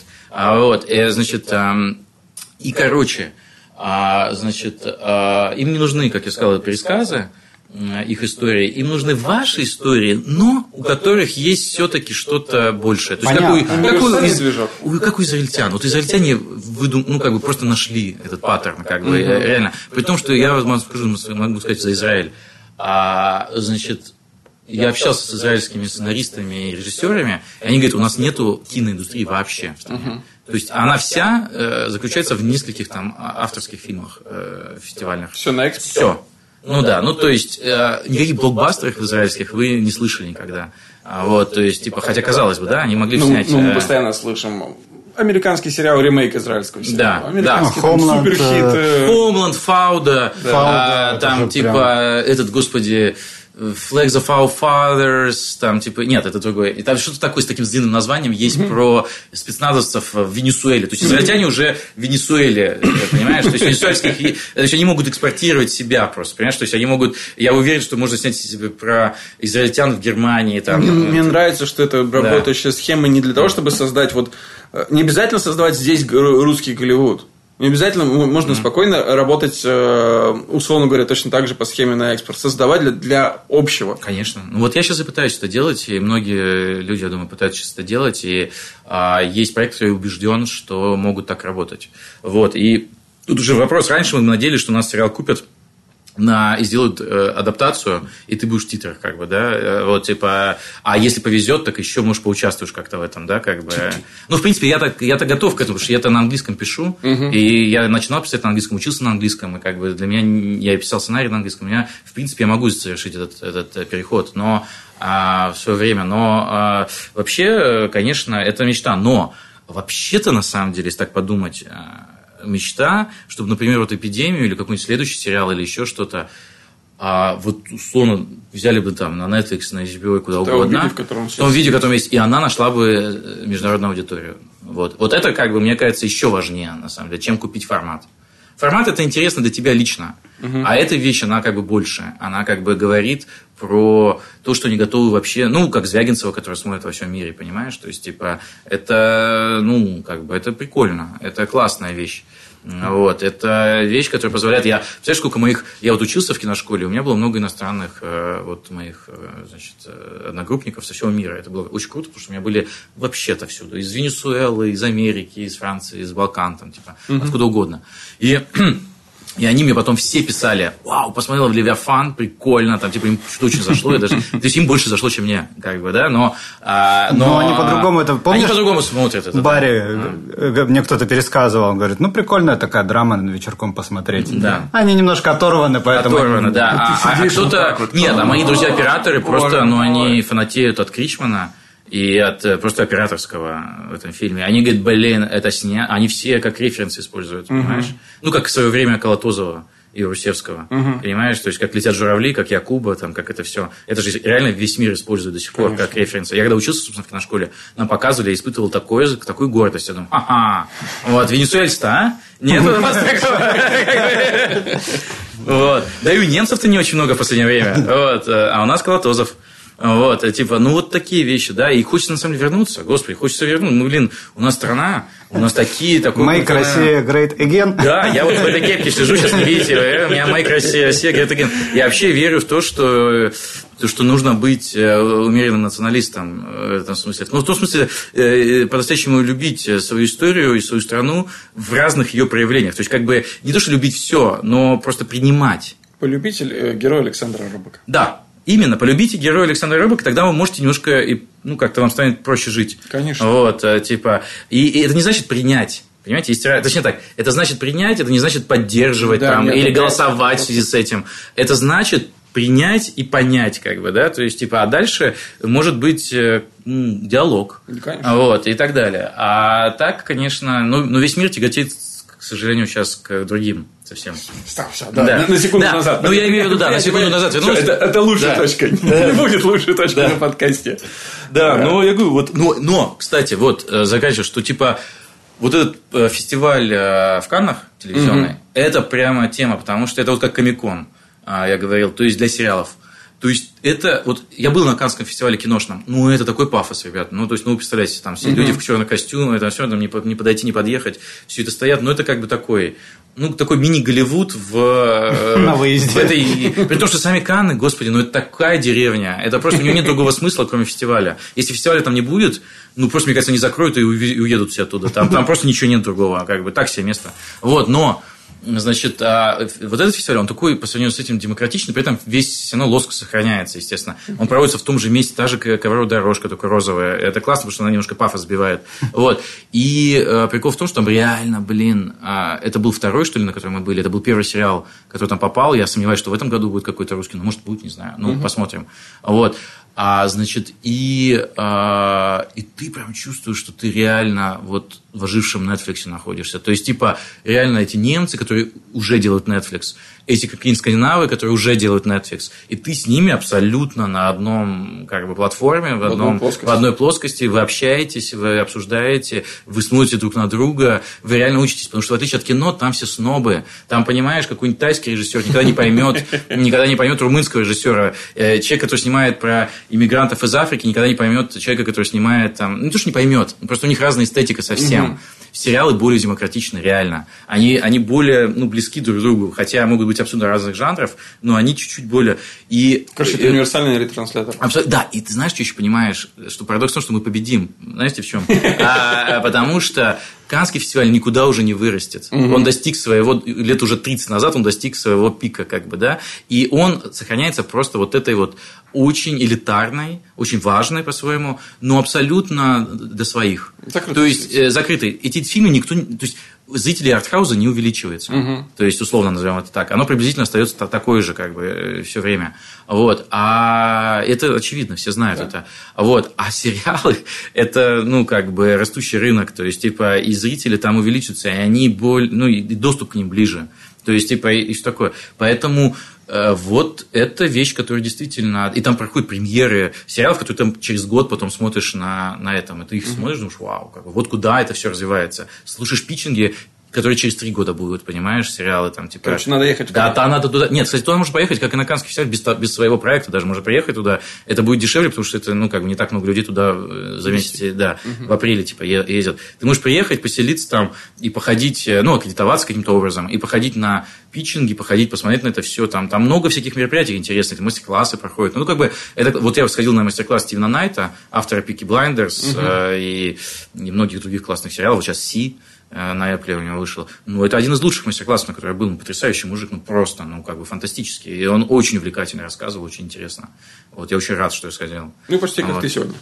Ну, надеюсь, я пытаюсь вот после этого соответствовать хоть какому-то уровню, потому что он, правда, э, понимаете, человек придумал на самом деле, мне больше впечатлил не, не, не, один факт про него, не то, что он там писал или там что-то, он поразило, что на самом деле он придумал, его главные деньги не от этого всего. Он придумал, кто хочет стать миллионером. В 80-х годах. Красавчик. Он формат придумал, кто хочет стать миллионером. Представляете, как он стал миллионером после этого.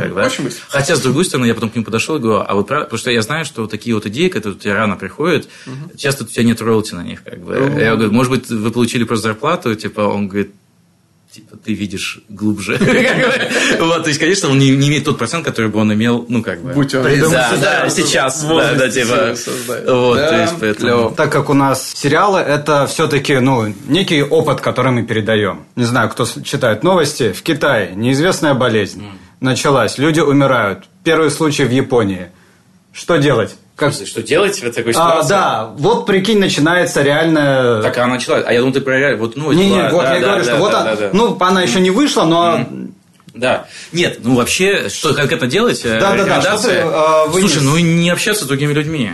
Как бы, понимаешь? Ну, то есть, это главное, каким способом ты это сделаешь, бункер ли, или поездка куда-то, или не выходить из дома. Ну, Яндекс всегда, в принципе, существует, но надо как-то придумать способ, чтобы... Курьер, не Курьер, да, как бы вот. Э, я думаю, они придумают. Яндекс вообще все придумывает. Я думаю, у них есть уже стартап на случай эпидемии, как бы, понимаешь? Там типа, а какой-нибудь, а, как, как этот, э, знаешь, там какой-нибудь... А, ну, вообще, вообще, я бы начал... Яндекс Пузырь. Яндекс Пузырь, да, Бабл. А, я, я, я бы сделал сейчас э, этот, как, таймшер а, с, с бункером. Угу. А, как бы, то есть мы каждый, как бы, не можете позволить бункер, как бы, отдельно, но если мы скинемся, все, то где-нибудь э, в, в Карелии нам сделают бункер угу. а, на случай того, что если мы это все. Вот, и как бы кто доедет э, не заболевшим, мы сможем там жить. И это, в принципе, похоже на многие, на как, этот, как это называется, коворкинг, вот, коливинг. Это коливинг, косурвайвинг.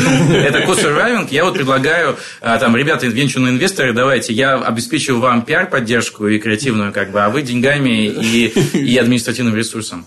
А вот, э, в принципе, можно с Вологодским губернатором договориться, я думаю. Там есть у тебя подвязки есть. А, да, у меня есть подвязки, мы сделаем там, а потом это еще продадим как э, для второго сезона эпидемия, там промо, вот это все. В общем, э, это на самом деле потрясающая вещь, это же как страховка. Как бы. Дело в том, что, можно там коротко расскажу, это, мы не касались этого вопроса, а он действительно интересный, что когда писал, я пытался думать, в чем самый страх этого сериала, да? Не, не в зомби, да, там, не вот в этом все, а в том, что действительно а, значит, вот эпидемия – это на самом деле не фантастический сценарий сейчас. Mm-hmm. Это абсолютно… Я изучил очень подробно этот вопрос, об этом могу долго говорить, но если коротко, то а, сейчас одна из самых э, реальных вещей, которая угрожает э, человечеству, но, опять же, как человечество, ну, кто-то выживет всегда, как бы, да, но глобально тому человечеству, как мы его знаем, цивилизация, mm-hmm. скажем так, угрожает реальная эпидемия в гораздо большей степени, чем а, там Грета Тунберг и все остальное. Понимаешь, она есть, э, угрожает. Она угрожает, безусловно. Вот, но я имею в виду, ну, э, эко-апокалипсис, там, вот это вот все. То есть, она, она, кстати, связана, потому что даже в нашем сериале, кстати угу. говоря, эта идея получит развитие дальше.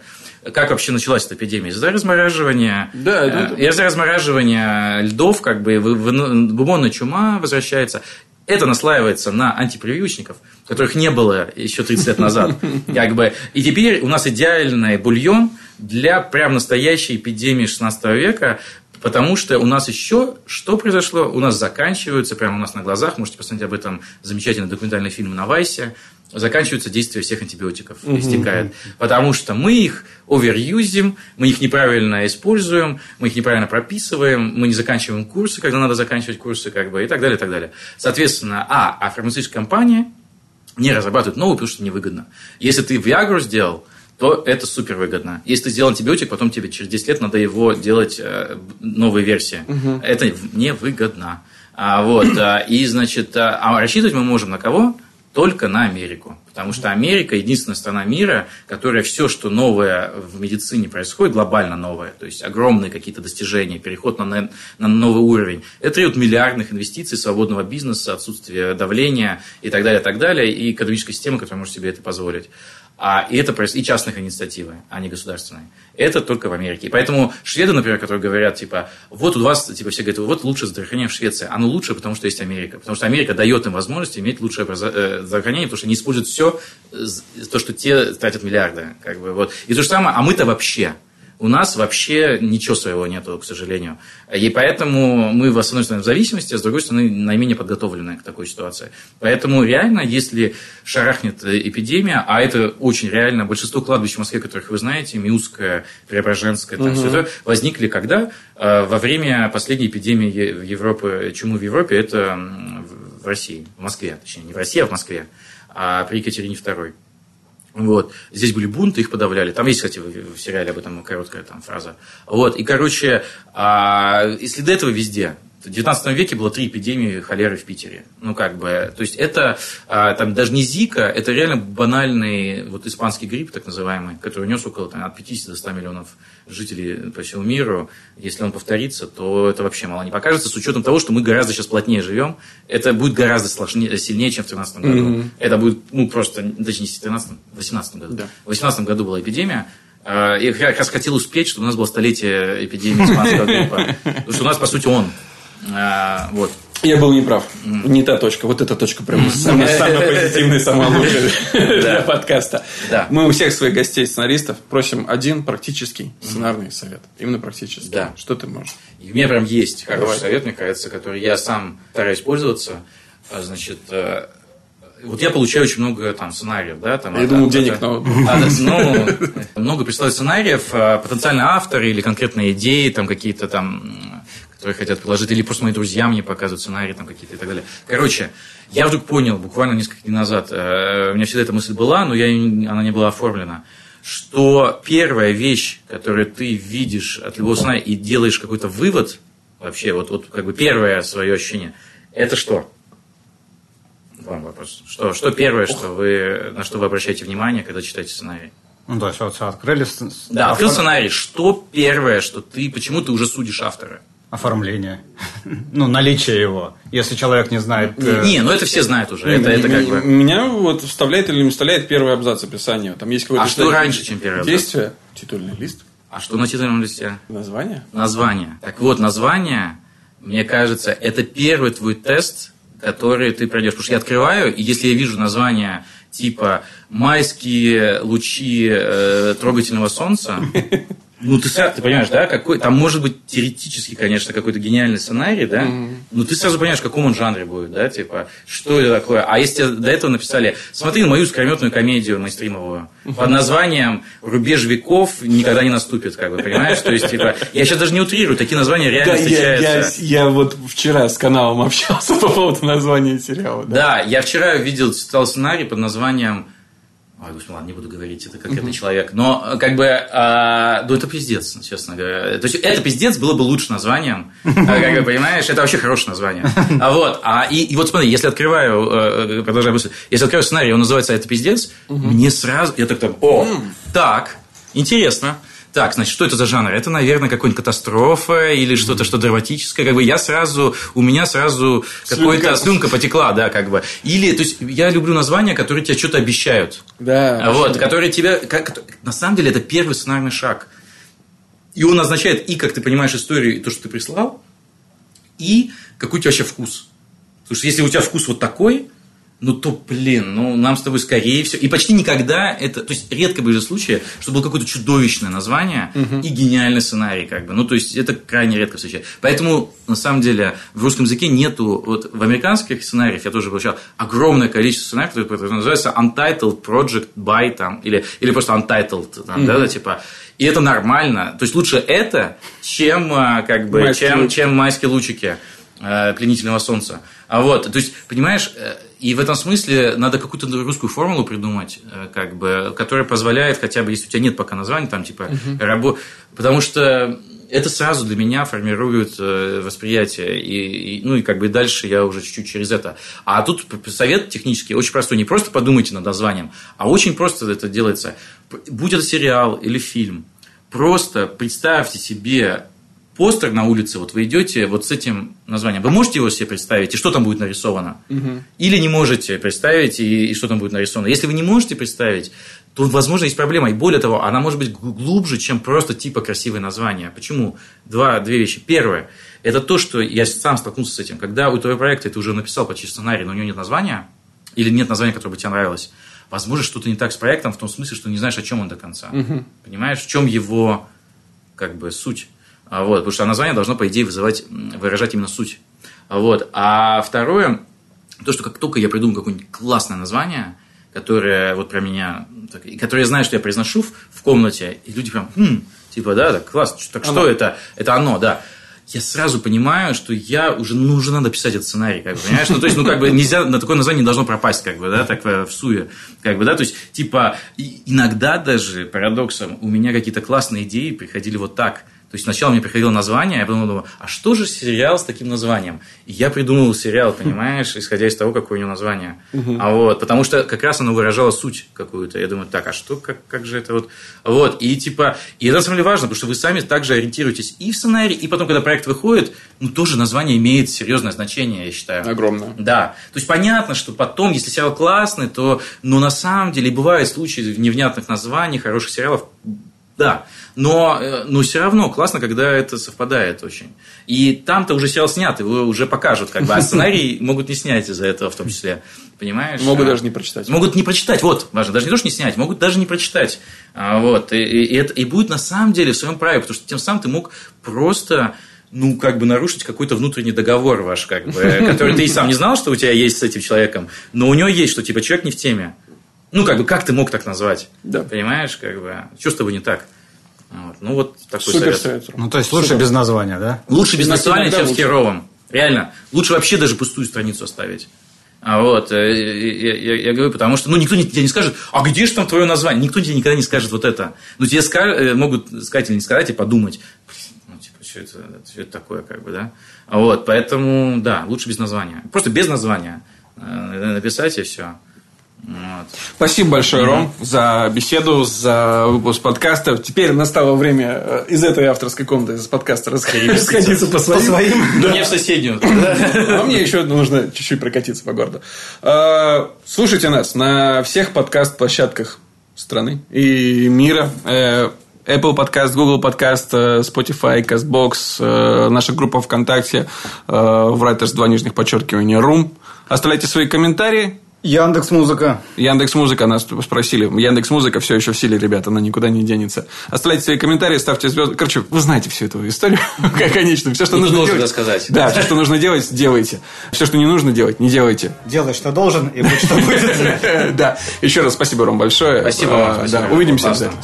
Пока. Пока.